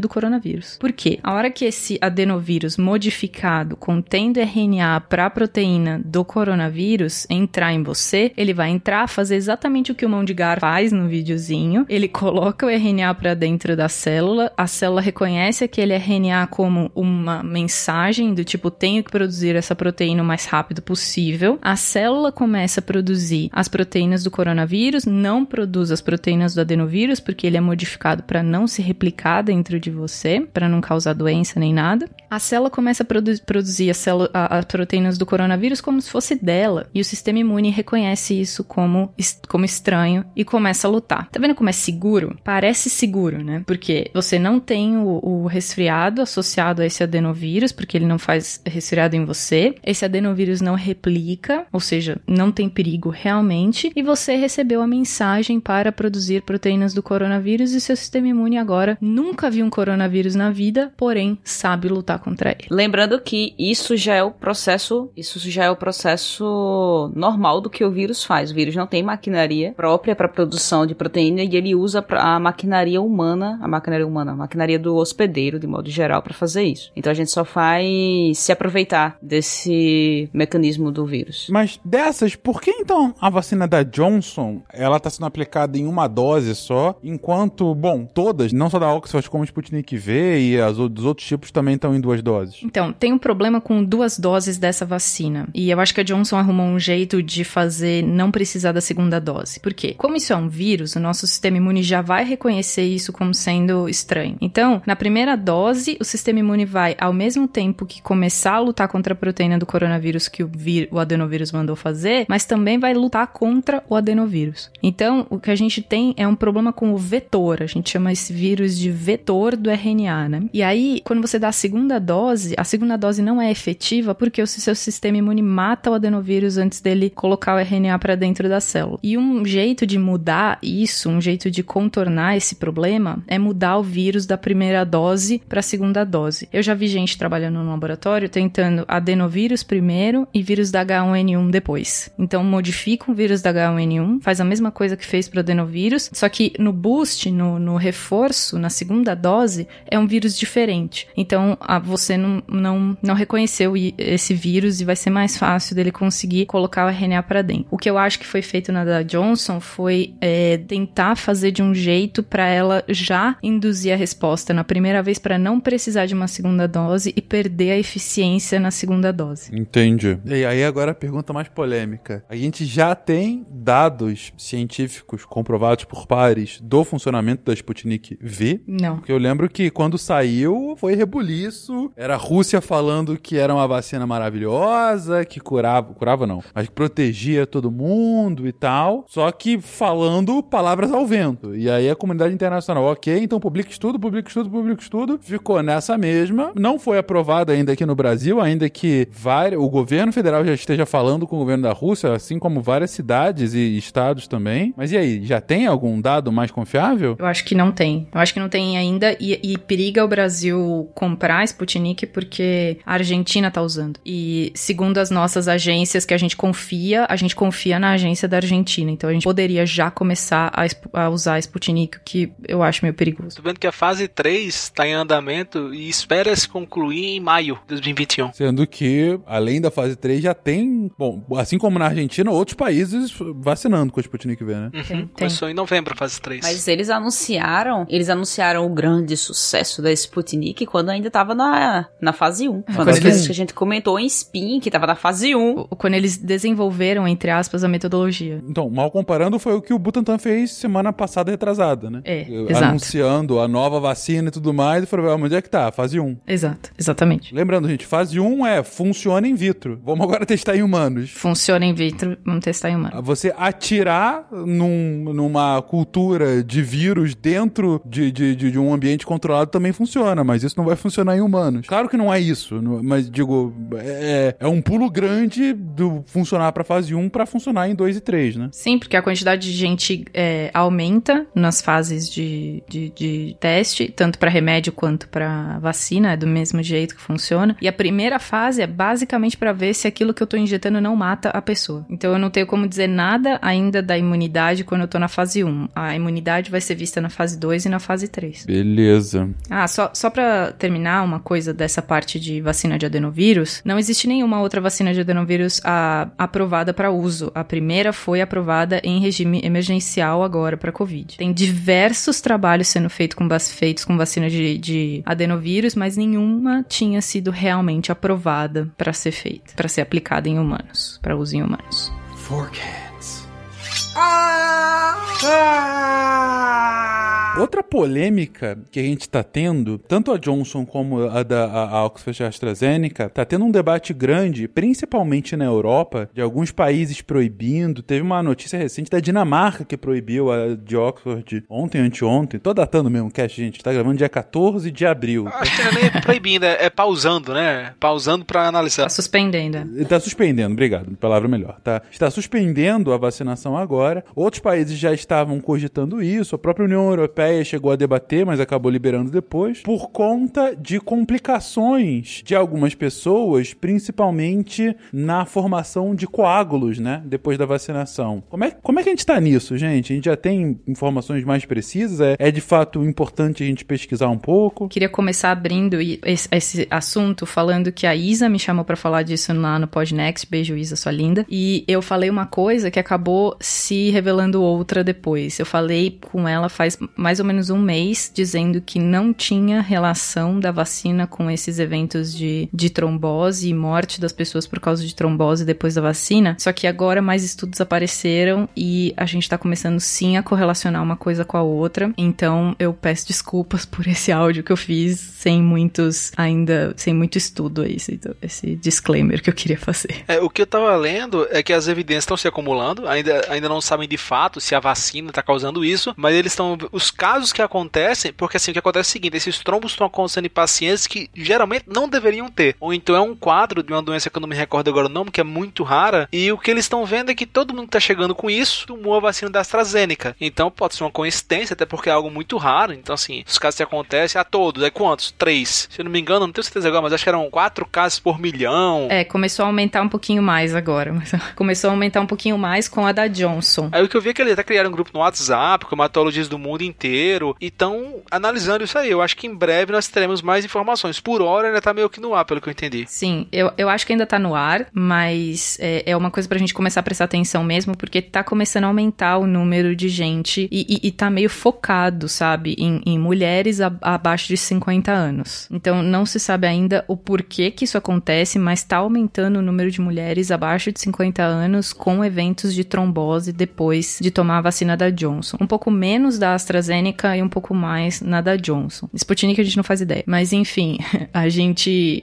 Eu, eu peço desculpas por ter falado que lá naquele áudio que eu, que eu fiz pra, pra Isa, que não tinha ligação uma coisa com a outra, porque começou a acumular mais resultado em relação a isso agora. A gente não tem como bater o martelo, ainda é observacional nível 1, entendeu? Não, mas até te desculpando pelo áudio, é, eu lembro que, que, também era a informação que eu tinha alguns dias atrás, Thaís, que, se eu não me engano, inclusive foi a, a conclusão da própria União Europeia, quando estava fazendo a primeira análise, falando: olha, de fato tá tendo esses eventos, mas pelo que a gente está observando, na verdade, se a gente pegar todos os vacinados, tá tendo menos gente com trombose Isso. vacinado do que aqueles sem vacina. Então não dá para confirmar. Isso foi falado em fevereiro ou, sei lá, início de março. Então é possível.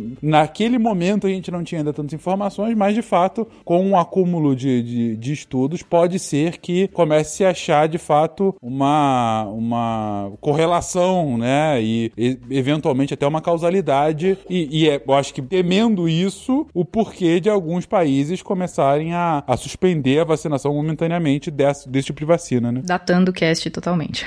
Não, é, pode ser que, que daqui a um mês a gente fale, não, é besteira, ou sim, estamos vivendo uma epidemia de trombose. E, e fica a recomendação de que conheçam o Podnext, da Isa, do Gustavo e do JP. Sim, ótimo podcast. Eu estive lá falando mal das políticas ambientais do governo. É, mas vamos lá. Outra, outra vacina sendo desenvolvida agora, né, que na verdade ainda não tá nem tanto para uso, é a Novavax, né, que ela também tem uma tecnologia um pouco diferente dessas, dessas outras duas que a gente já mencionou até aqui, né? É, ela é uma vacina de. A gente tem dois nomes pra ela, que ou é recombinante ou é de subunidade. É é como se batesse o, o vírus no liquidificador, purificasse só a proteína spike e desse junto com aquele que eu falei lá no começo, aquele adjuvante, que é, um, é uma substância que vai provocar o sistema imune a responder àquela proteína que ele tá apresentando. É exatamente o caso do vídeo do Mãos de Garfo.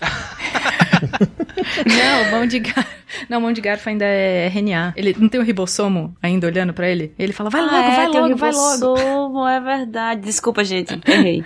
Ele ainda chegará, o irmão de garfo. Ele vai chegar, ele vai chegar. Então é mais ou menos isso: é pegar um pedacinho do vírus só e colocar dentro de você junto com um estimulador do sistema imune. É o mais seguro? Sim, é o mais seguro de todas as vacinas. Tirando as de RNA, que a gente vai ver mais pra frente, não tem nenhuma chance dela causar doença, porque não é o patógeno que tá sendo inoculado em você, é só um pedacinho dele. É um milkshake de patógeno.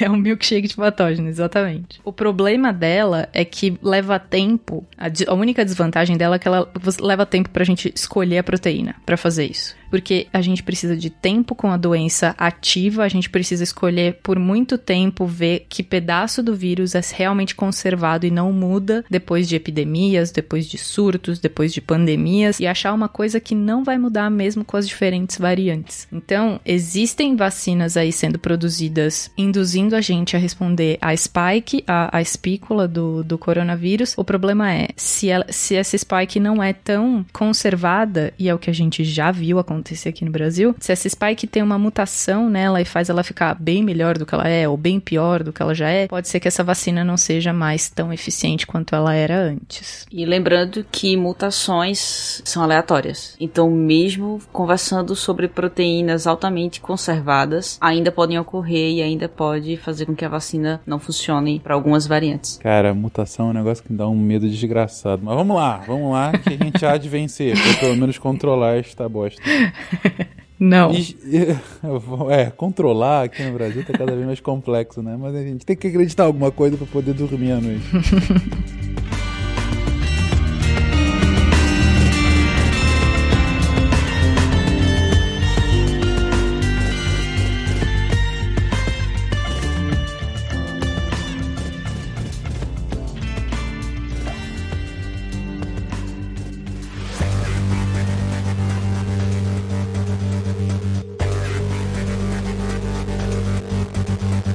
Vamos lá, vamos ao último grupo, que é a grande inovação, na verdade, né? Porque até aqui esses três grupos, eles são inovadores do ponto de vista da Covid em específico, né? Porque, enfim, a- a- pe- pela novidade da própria doença, né? Ah, mas já vinham sendo aplicadas para outros tipos de doença, né? Para outros tipos ah, ah, de enfermidades que demandavam alguma intervenção naquele caminho. Mas aqui a gente chega no grupo que são as vacinas da Pfizer e da Moderna, né? Que principalmente estão sendo aplicadas muito nos Estados Unidos e no, no Reino Unido, que são as vacinas de RNA mensageiro, né? Que é a grande inovação tecnológica, né? Que, que, no- que veio desde desse último ano. ah, e não só inovação para Covid, como é, é a primeira vez que a gente tem uma vacina de RNA para qualquer doença, não é isso? É sim. A gente tem uma de para uso veterinário, que acho que é a febre do Nilo, mas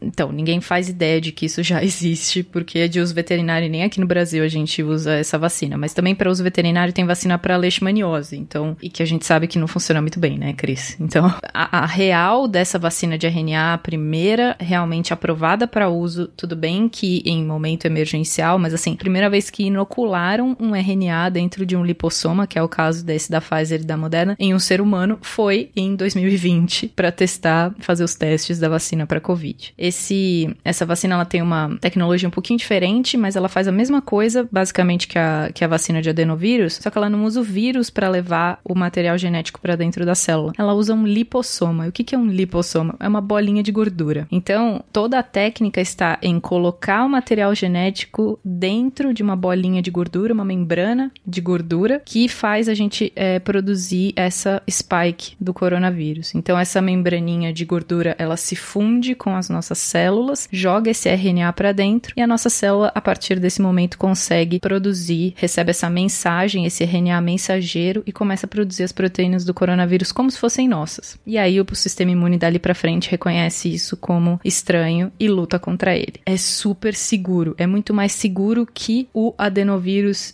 que não vai replicar dentro da gente. Não tem nada de estranho que o sistema imune vai lutar contra. Então a gente não luta contra moléculas de gordura, pelo contrário, a gente gosta delas. Minha barriga que o diga. Patum. A gente não luta contra RNA, sabe, diretamente assim, a gente degrada RNA, sim, a gente degrada, mas não é uma coisa que a gente luta como se fosse estranho, a gente produz os nossos próprios RNAs também, então não é uma coisa que é estranha pra gente. A gente tá é usando o nosso conhecimento sobre biologia celular, sobre funcionamento de sistemas e burlando esses caminhos pra fazer com que o sistema imune reconheça algo e faça alguma coisa pela gente, entendeu? Muito bom e, e muito promissor, não somente somente para coronavírus, como até para, eventualmente, para vacinas para outras doenças, não? Digo, é, a técnica já tendo mostrado sucesso, e há, há de se dizer bastante sucesso, né? As taxas de, de, de eficácia dessas vacinas estão entre as maiores, com exceção da Sputnik V, que tem aquele ar de mistério, né? Mas pelo, pelo que eu me lembro, aqui é de cabeça mesmo, a Pfizer e a Moderna tinham taxas de, de, de, de eficácia acima de 90%, né? No- nos testes, sim, e daí depois, quando começaram a aplicar, baixou para uns 70%, 80%, mas ainda é bastante. Ah, entendi. Ainda é bastante. Sim, ainda é bastante, que em geral vacinas ficam na faixa de 60 e 70, né? Isso, isso. O grande problema da vacina da Pfizer era, e eu digo era realmente no passado, porque era a temperatura, a temperatura Ah, é, que sim. tinha que ficar. Que tinha que ficar entre menos 60 menos 80, e isso é o que a gente chama de deep freezer. Não são equipamentos baratos, são equipamentos caros, que naturalmente você só vai encontrar em laboratório. Posto não, não vai ter esse equipamento, é um equipamento muito controlado. Só quem trabalha com deep freezer sabe como é difícil, porque você abre a porta do deep freezer e em poucos minutos a- aquilo começa a cair a temperatura. Subir. A cair, no caso, subir a temperatura, né? Mas Começa a subir a subir. temperatura e você tem que fechar o deep freezer, esperar o deep freezer voltar pra temperatura dele e tal, essas Ele coisas apita. assim. É, é, é trabalhoso, é um equipamento caro e não teria como tá em, ter imposto. No entanto, acho que mês passado, fevereiro não, fevereiro, a Pfizer mandou os dados pro CDC mostrando que a vacina pode ser armazenada a menos 15 graus, que Aham, já é um refrigerador normal. Eu, eu lembro, inclusive, que quando saíram, quando fo- foram sair os primeiros resultados, né? Aí tava falando disso. A própria Pfizer havia ah, já tentado alguma coisa do tipo: ah, não, a gente vai vender a vacina e vai vender também formas de, de, de transporte, né? Tanto para transporte de longo prazo como eh, de curto prazo, né? Então, assim, ah, vai ficar estocado aqui nesses freezers especiais, mas quando eu sair, eu, eu dou tipo uma caixa acondicionante que dura mais dois dias fora, né? Depois que sair, alguma coisa assim. É justamente para possibilitar o uso em países em que a logística não ajudasse, né? Ou, no- como no nosso caso, né? Países de dimensões continentais. Ainda que a gente tenha um super sistema de, de saúde do ponto de vista de, de conexão e, e- e de, de entendimento, né? De, de planos imunológicos, ah, essa necessidade de, de, de freezers especializados. Eu lembro, inclusive, que eu tinha algumas universidades que já estavam abrindo é, é, as portas para isso, né? Não, se comprar, pode ficar aqui e tal. E não compramos. Ê! Beleza. Mas só pra você ver a dificuldade da logística aqui no Brasil, eu tinha visto umas reportagens sobre os, as pessoas que estão indo vacinar a comunidade indígena. O trabalho que é você Sim. se locomover, ter que passar, pegar Bizarríssimo. rio, toda demora, chegar lá pra vacinar a comunidade indígena e é uma quantidade de vacina reduzida, então eles gastam três dias pra ir fazer uma vacina e na outra semana tem que ir mais três dias, então é um... Imagina isso somado a manter uma, uma vacina a temperatura de menos 60, menos 80, seria realmente inviável. Verdade. Caraca. E vocês, assim, apesar dessas dificuldades logísticas e que, que já começam a ser é, endereçadas, né, e devem, ao longo do tempo, ser mais e mais endereçadas pelos laboratórios, vocês conseguem é, é, é, é, dimensionar o impacto depois de uma normalidade mínima aí com, com, com um eventual controle da pandemia, mas vocês conseguem dimensionar o impacto ah, essas vacinas de, de, de RNA mensageiro vão ter para outras vacinas? Digo, já tem algumas outras candidatas ou potenciais ou até possibilidades de vacinas de doenças que a gente não tinha vacina porque agora a gente tem essa nova metodologia já testada? Olha, eu acho que sim. Já, eu, eu já vi, faz quase 10 anos que eu vi gente já trabalhando com essa de adenovírus, com RNA. Eu só não tinha visto gente trabalhando com a de lipossoma. É, mas já tem há muito tempo essa, essa pesquisa com isso. E principalmente em vacinas para parasitas, que são as mais difíceis de serem feitas. Então eu vi bastante essa vacina de DNA e de RNA para parasita. Eu espero realmente que seja um, um avanço para a área, porque como a gente já não consegue fazer com as metodologias normais, eu espero que seja aberto para seja um mundo novo para doenças que a gente não tem como fazer vacinas ainda. E assim esperamos. Assim esperamos. Lá no começo, acho que antes da gente começar a falar das vacinas em si, a gente começou a falar sobre. é, acho que o Marcel estava falando sobre é, as vacinas para o SARS, SARS, pro MERS, que já tinham sido começado a,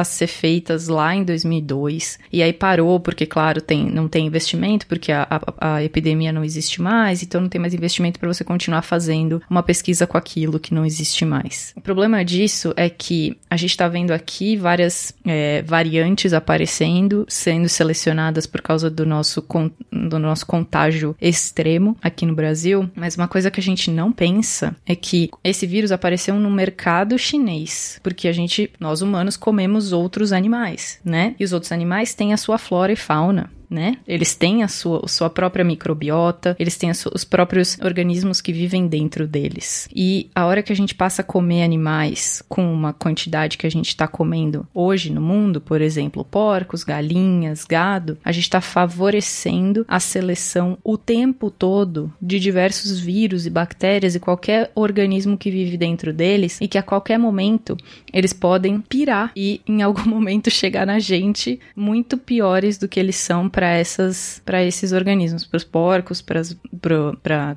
frangos, para gado. Então, eu imagino que esse momento de fazer vacinas de RNA seja importante também para a gente fazer essa manutenção de que organismos vivem nesses animais que a gente come e que a gente cria para comer, porque eles são os maiores criadores de vírus que podem ser mortais para a gente. Desculpa jogar energia lá embaixo, mas é verdade que eles são o maior criador de pragas para a gente. Então, a gente tem que tomar muito cuidado e eu espero que isso abra o olho de governantes e, e, e institutos de pesquisa de que a gente tem que fazer a manutenção dos organismos que vivem nos animais que a gente come. Sob o risco de termos epidemias não só como essas, é, mas ainda piores, né? Exato. Como nesse caso aí que o Marcel já apresentou, né? Imagina uma Covid com essa capacidade de infecção, mas com uma taxa de mortalidade maior. E olha que essas segundas ondas aí, essas variantes já tem uma taxa de mortalidade bem maior, mas imagina um negócio 10, 20% de, de, de mortalidade. Né? Exatamente. Desculpa, é, é triste pensar nisso, mas eu espero que esse momento abra o olho. Cara, é aquela coisa, é triste, mas a gente tá num momento triste pra cacete. E, e se a gente não aprender alguma coisa com isso, a gente vai ter mais momentos tristes, né? Então não dá para fechar o olho e falar, ah, não, quando vencer isso, só daqui a 100 anos. Por que só daqui a 100 anos? Não é, não é um negócio de uma vez. Eu espero, muito sinceramente, como você tá colocando, Thaís, que esse seja o momento mais difícil que a nossa geração vai enfrentar. Eu espero muito sinceramente que não tenha nada mais complexo do que isso que a gente possa pegar em vida. Mas absolutamente nada garante que eu tô certo. É, é bom lembrar que a gente tá numa situação de que ou você tá bem ou você tá bem informado. é uma escolha. Basicamente. Forecast. Continuando aqui em vacina, gente, aí eu acho que, que é transversal, vale para todos esses quatro tipos que a gente apresentou aqui. Uma conversa que, assim, nesse momento, essa.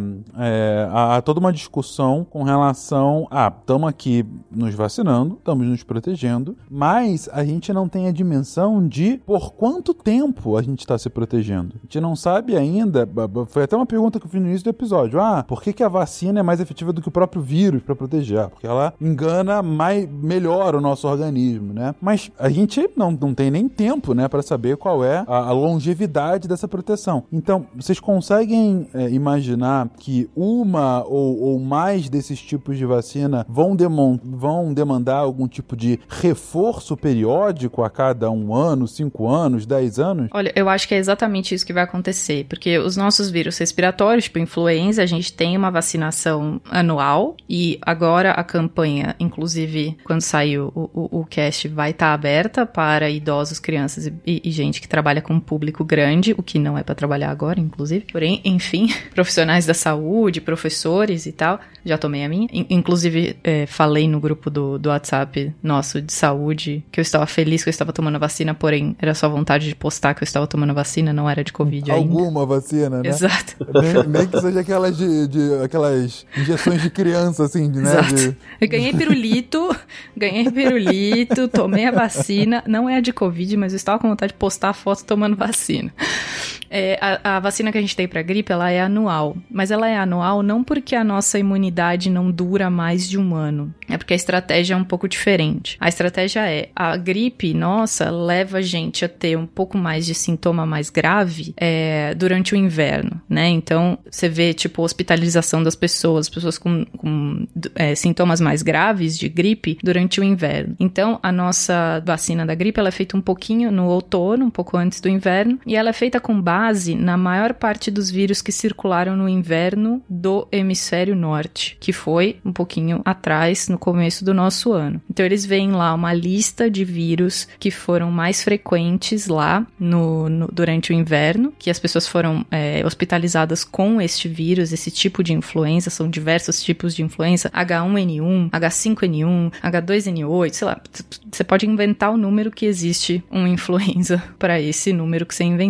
E aí o que, que eles fazem? Pegam a lista de vírus mais frequentes, juntam todos numa vacina só, colocam um adjuvante e te dão essa vacina para esse ano. Não é que a sua imunidade não dura um ano, mas como é um vírus realmente de uma taxa de mutação muito alta, é, você não vai ser imune a ele no ano seguinte. Não vai ter como, mesmo que seja igual o vírus, que seja do mesmo tipo, você não vai ser imune a ele porque ele já mudou completamente no ano seguinte, entendeu? Então é, é mais estratégia do que garantir que você esteja imune. Não, perfeito. Pergunta que parece tola, mas é bom reforçar. Tô quase.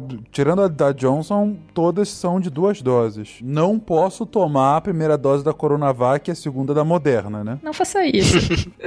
não faça isso, não faça isso, não faça isso. A não ser que não tenha a vacina e você esteja esperando e sobre uma dose, sabe? Tipo. Uhum. Ainda nesse sentido, a gente soube de um caso que aconteceu aqui no, na Baixada Fluminense, no Rio, de uma enfermeira é, que estava aplicando as vacinas e que foi pega voltando para casa com uma, uma uma mochila cheia de ampolas com restinhos de vacina. Do tipo, é, fui dando, cada ampola vem 6, 7, 10 doses, né? E aí você vai administrando, às vezes sobra um pouquinho, né? Então ela foi, ela foi levando, levou para casa as ampolas com restinhos, com menos de uma dose de vacina por ampola. Ela poderia pegar aquilo juntar tudo e fazer um Megazord que funcionaria? A xepa da vacina. É tipo isso. é, é, a xepa, mas seria um milkshake de xepa, entendeu? Então, teoricamente faria, mas assim, se eu tiver no laboratório, a gente já fez isso 900 milhões de vezes, pegar o finzinho do finzinho do finzinho de cada vial de qualquer coisa e juntar. É tipo sabonete, sabe? É, exato. Sabe quando você vai acabando o sabonete vai grudando? Ela fez isso com vacinas. Sim, se eu tivesse no lugar dela e pudesse fazer isso, se eu fosse autorizada pelo, pelo posto de saúde a fazer isso, eu juntaria mais. Tipo, eu não juntaria exatamente, você tem que pegar um ml de vacina e tem que inocular, eu pegaria, tipo, um e meio, só pra garantir, tipo, de que sobrou, sobrou, sobrou, sobrou, sobrou. Porque o que fica no fundo do, do dos potes, geralmente é uma coisa mais decantada, então pode ser que não seja ah, a mistura 100%. A gente faz essas coisas, essas gambiarras no laboratório, mas a gente não espera que funcione 100% quando a gente faz isso. Eu faria a mesma coisa para essa vacina, eu não esperaria que funcionasse 100% depois disso. Caso fosse legal. É. É isso que eu ia falar. E a, e a Thaís seria presa, que nem essa moça. Falei, eu falei isso. no começo que se eu fosse autorizada pelo posto de saúde a fazer isso. Muito bem, muito bem. Vou fazer alguma coisa com esse restinho aqui, ó. Posso levar? é, que tenho, é, que eu tenho, cachorro em casa. Olha, não tem nada. Aí você põe o dedo na frente, né? Tipo, você põe o dedo na frente, tem um finzinho. Não tem mais nada aqui não, nada. Só para ressaltar aqui, quando Thaís falou laboratório, é laboratório de pesquisa e a gente faz eh, isso. essas gambiarras anotando em um caderno de laboratório que você utilizou um resto de um pote e tal, porque você tem que colocar numeração, porque se tiver algum problema com lote, você tem lá a numeração. E é o que se tem para fazer aqui no Brasil quando não se tem dinheiro. A nível de teste no laboratório de ciência. Isso não é feito em laboratório laboratório para diagnóstico, tá? É diferente. Não, obrigada, tá um laboratório que não tem dinheiro, que é o laboratório de ciência mesmo, que a gente tem que economizar o máximo possível. Então, às vezes, é necessário você ter essas gambiarras. Inclusive, lá o, o lanche é feito da mesma forma. Eles catam um restinho de cada coisa e virou o lanche da tarde. Nossa. É, vocês comentaram sobre misturar, tipo assim, primeira dose de uma marca, né, com segunda dose de outra. E eu lembro que eu vi é, no comecinho agora desse ano, acho que fevereiro, março, entrevista de algumas pessoas, não sei se foi da Nature, ou foi diretamente de Oxford, comentando que eles querem fazer esses testes no futuro, então não sei se para agora, para o primeiro semestre, primeiro semestre, acho que não, mas talvez no segundo semestre ou em 2022 a gente já tenha alguma novidade de combinar a primeira dose de uma com a segunda dose de outra, tipo, primeira dose de Oxford com a segunda da Pfizer. Mas assim, obviamente que isso não é, vamos dizer, um esquema, vamos dizer, a ser proposto prioritariamente. A ideia deles é saber se é possível e se haverá uma cobertura vacinal, vamos dizer, uma resposta imunológica duradoura, se, se combinar. Entendi. E até se, é- se tem segurança, né? Ou se a gente não estaria criando aí sim os jacarés, né? Por conta de- dessas misturas. Mentira, gente, não dá pra virar jacaré. É, Exatamente. Porque eles não, sabem assim o que. Assim, eles entendem que em alguns lugares pode acabar faltando por diversos motivos de logística, né? É, uma determinada marca, eles sabem que pode ter de outra, eles querem testar pra ver se realmente, vamos dizer, é legal, se dá pra fazer isso sem ser uma gambiarra. E nossa, aí eu te- tenho que perguntar. A, a Robin Hood moderna das vacinas, que é aquela falsa enfermeira de Minas, gente. Que vacinou a metade, a metade rica, a metade da população rica de, de BH, que pagou lá uma pequena fortuna. Na verdade, era, era- eu acho que era, pelo que eu vi, né, era 600 reais a dose e ela aplicou em mais de duas mil pessoas. A mulher ganhou mais de um Deus. milhão de reais Isso. aplicando soro fisiológico nas pessoas. Uma agulha. Na farmácia, né? Com, com a mesma agulha ainda, que é uma coisa maravilhosa, né? Afinal, pra que trocar a agulha? Uma coisa que eu pensei, e aí eu queria, enfim, é, é, elucubrar aqui com vocês. Nesse caso, claro, é soro fisiológico, não tem menor efeito é, fisi- fisiológico na pessoa, porque é soro fisiológico. Mas, daria pra, assim, pra pessoa, caso não soubesse isso, se- é, é funcionar como um efeito placebo, não de que é, é, eles vão criar anticorpos por conta do soro fisiológico, mas talvez as defesas do corpo estarem mais ativas por conta do efeito psicológico do placebo por, daquele soro? Com certeza. Só que eu não sei o quanto isso realmente faria de diferença, sabe? Entendi. Porque entendi. a gente não tem o outro lado pra testar. Eu acho que isso pode acontecer, claro, mas tipo, teria que esse teste tem que ser feito muito mais controlado. Então, a pessoa que tá lá junto naquela naquele muquifo, indo lá se vacinar naquela mesma situação, uma pessoa recebe vacina, a outra não. E aí a gente vê quem é que consegue ficar imune ou, ou faz o estudo com as duas pessoas ao mesmo tempo. Eu acho que só o fato de saber que tá fazendo por baixo do pano Mas isso é feito na hora que você testa a vacina. É isso que Tal que teve o boom de ah, morreu uma pessoa que tinha sido Nossa, vacinada. cara. Aí lá no final da reportagem, a pessoa tinha recebido placebo, entendeu? E se suicidou. Isso é feito. Uma dúvida que surgiu agora. Existe placebo ao contrário? Por exemplo, a- vai que a, a enfermeira realmente deu a vacina que as pessoas precisavam e tal, e daí saiu uma reportagem dizendo, ó, a vacina é fake. É, o efeito da vacina poderia cair das pessoas verem a matéria e achar que foram enganadas? Obrigado. Silêncio. Tô tentando aqui achar um tô- mecanismo pra isso, mas acho que não. Venci, gente. Pode, pode, pode prosseguir.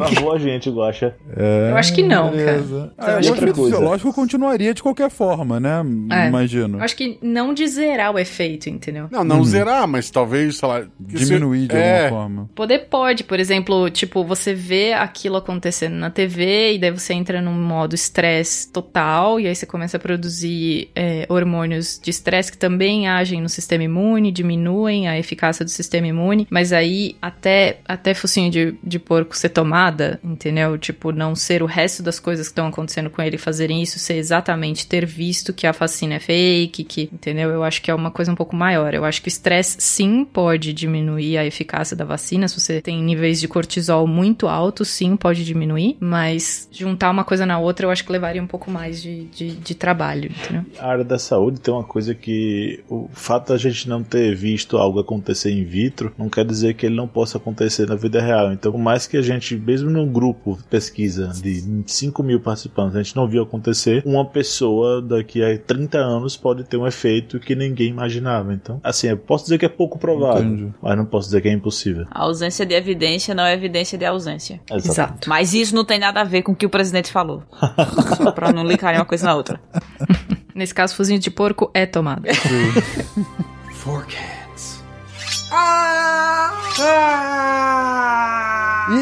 nesse mesmo direção, uma das, das- dos pontos finais aqui da pauta, vamos falar um pouquinho de eficácia de vacina, gente, que, que é um ponto super importante. A própria Thaís havia comentado ali quando estava falando da Coronavac e a seu pouco mais de 50% de eficácia, né? E a quantidade de baboseira sobre jogar uma moeda pra cima, né? Ah, vou, vou infectar ou não. Gente, como é que funciona a eficácia de vacina e por que essa, essa frase é de uma idiotice tremenda? Então, a questão da eficácia tem que se compreender que ela é feita em um ambiente controlado, né? É um estudo, e, e esses estudos podem variar em características também. Então, não é tão simples medir a eficácia, embora o conceito em si seja relativamente simples. A ideia da eficácia da vacina é: eu tenho um grupo de candidatos, foram selecionados com base em algumas questões, para não ter nenhum tipo de viés. Por exemplo, eu não estou testando apenas em brasileiros, ou apenas em idosos, ou apenas em pessoas que querem ser testadas, ou apenas em atletas saudáveis. Então você faz uma seleção para que tenha uma distribuição de pessoas com características diferentes e você vai dividir em dois grupos. Se for duplo cego, por exemplo, nem quem aplica vacina sabe se está aplicando vacina ou placebo e nem quem está recebendo. Por quê? Um exemplo, na verdade tem até um spin de notícia que eu falo sobre isso e deixo bem claro porque é importante essa questão de ser duplo cego, randomizado, mas a ideia é que uma vez tendo esses dois grupos randomizados, eu vou um vai ter a vacina, o outro vai ter ou uma vacina para outra coisa, uma substância inerte e após um determinado período de tempo, eu vou ver, vamos lá, do grupo que recebeu vacina, qual a proporção deles que desenvolveu a doença? Ah, 5%. E do outro grupo? Ah, 10%. E a taxa de eficácia da vacina vai ser essa variação relativa entre os dois grupos. Então, digamos que eu teria 10 pessoas em cada grupo, só para facilitar os cálculos. E teve uma pessoa em um e duas no outro, no caso quem tomou vacina, o grupo de vacina foi um apenas, temos metade. Então a taxa de eficácia da vacina é de 50%. Então se foi um no vacinado e três, vai variar. E você consegue calcular isso aí. Por que, que eu falei que isso não é tão simples, embora o conceito seja essa questão de relação entre os dois grupos, né? Não é tão simples porque nem sempre é feito desse modo bonitinho. Todo mundo chegando junto, começando, tomando vacina hoje. Teve uma fake news que até o G1 foi que explicou isso aí, chamou um, um membro do, do- Não lembro agora, mas de um, de um grupo de epidemiologistas e explicou essa questão. Porque se você pegar um número de pacientes no, no, no ensaio da, da Coronavac, por exemplo, e ver a proporção dos que desenvolveram a doença por esse número, você não chega no número exato que eles deram, de 50 e poucos, fica em 40 e poucos. E aí o pulo do gato é que você tem que levar em consideração o tempo que as pessoas tiveram durante o estudo. Tem gente que foi vacinada hoje, tem gente que rece... vacinada que eu digo recebeu, né? A, seja a vacina ou o placebo. Outros receberam algum tempo depois. E você tem que levar isso em consideração. Então, na vida real, um estudo ele é um pouco mais complexo, tem outras variáveis que precisam ser levadas em consideração. Por isso que calcular, por isso que calcular a taxa de eficácia nem sempre é tão trivial, mas o conceito ele é simples. Comparando o grupo de quem tomou vacina e o grupo de quem tomou outra coisa, qual é a taxa entre um e outro de desenvolvimento da doença em si, né? Então a ideia da taxa de eficácia é isso. Quando sai para o mundo real, digamos assim, não necessariamente é assim. O objetivo é que você faça estudos com pessoas variadas, com muita gente, em países diferentes, para pegar estágios diferentes da pandemia, para pegar questões genéticas diferentes, para pegar comportamentos diferentes, e a gente tenta aproximar a realidade, mas nem sempre vai ficar aquilo ali. Então é como a, acho que a Thaís falou mais cedo, né, que fizeram um estudo e, e baixou um pouquinho aqui. Eu vi recentemente de um estudo que fizeram com a Coronavac que melhorou um pouquinho. Então esses números eles variam até porque tem um intervalo de confiança ali, né? Até porque quando a gente testa em animais no laboratório, naturalmente a gente aplica a vacina e a gente infecta o animal. E aí quando você vai testar vacina em ser humano, você não dá vacina no ser humano, dá o placebo no ser humano e faz ele cheirar uma carreira de coronavírus. Não, pelo amor de Deus, isso é antiético. Você, li- é, você libera o ser humano, então também tem essa, va- é, também tem essa variação. Teve uma coisa complicada que eu, eu, eu acho que eu comentei em algum spin também, mas que assim, como eu falei, essa questão de randomização, ela é fundamental e duplo cego também. Por quê? Digamos que eu saiba, alguém falou, Marcel, tô lhe dando a vacina. Por mais que eu seja uma pessoa cuidadosa ou o que for, eu fico inclinado a relaxar, porque eu tô vacinado. Se alguém fala, Marcel, você não tá tomando a vacina, é o contrário, eu, fico, eu continuo mantendo o meu grau de preocupação, porque eu não tô protegido. Então, o duplo e do lado do médico também. O médico ele pode se preocupar mais com o paciente que ele soube que foi. No caso da vacina nem tanto, mas em outros medicamentos, por exemplo, o médico sem saber inconscientemente, ele poderia dar mais atenção a um paciente que ele sabe que não recebeu o medicamento, e sim um placebo. Então, é importante que tenha esse, tanta randomização como esse duplo cego. E o que eu vi acontecendo com, com alguns es- estudos de vacina é pessoas que participaram do estudo, leram o regulamento que elas assinavam dizendo que não iriam fazer teste sorológico, e elas faziam. E aí vinham o GM, diziam que era vacina e diziam que não tinha mais que se preocupar e batia no peito que falava tô vacinado. E isso pode inclusive afetar os resultados da vacina. Por quê? Porque em vez de ter dois grupos aleatórios, nós temos um grupo que as pessoas estão se descuidando mais. Então estão se colocando em maior risco. E isso aumenta a chance de serem contaminadas. E artificialmente diminui a eficácia da vacina. A vacina ela é melhor, mas como o grupo vacinado foi mais irresponsável, a aparente eficácia é menor. Isso é uma hipótese, né, no que pode acontecer. Antes de continuar, eu só gostaria de chamar a atenção para uma carreira de coronavírus, que foi o que Crislane disse agora há pouco. Cheirar uma carreira de coronavírus. Mas beleza. Aí tu soma isso com aquela fala que quando era criança, ela ouvia fake news da, da droga e no chiclete ela pensava, nossa, mas a cocaína é tão cara. É cocaína na cara? Quanto deve ser? O que deve ser mais caro, né? Uma carreira de cocaína ou de coronavírus? De Fica aí coronavírus. a dúvida para o ouvinte responder.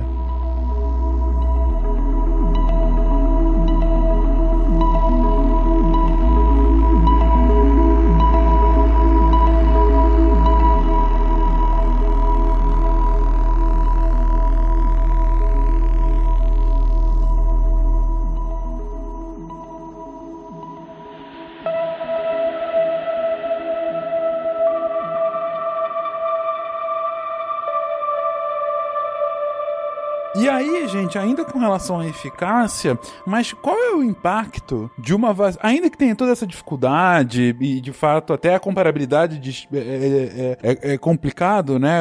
Entre duas vacinas, principalmente se eles usam metodologias distintas ou das premissas distintas, com- por tudo isso que vocês já comentaram. Mas, enfim, pensando na vacina como ela é, é menos do que uma proteção individual e sim uma proteção pública, né? Você sempre está pensando no na comunidade, né? A vacina na- é, é como uma, uma resposta de imunização da comunidade para fazer com que a pandemia e localmente a epidemia acabe. Então, qual é a relação de uma vacina com uma maior eficácia e a quantidade de pessoas que tem que ser vacinadas para que de fato a gente consiga falar, ok, a doença está minimamente controlada? Então, a, a taxa de eficácia ela tem muito relação com a quantidade de pessoas que terão que ser vacinadas para atingir o que se chama de imunidade coletiva. Então, ah, 50% é pouco. Não, 50, acima de 50%, que é o, o a taxa de eficácia que as agências de, de regulação, né? Agências reguladoras au- autorizam, não é o mínimo porque antes disso não presta. É um valor que foi decidido e que é razoável se imaginar que é possível vacinar o,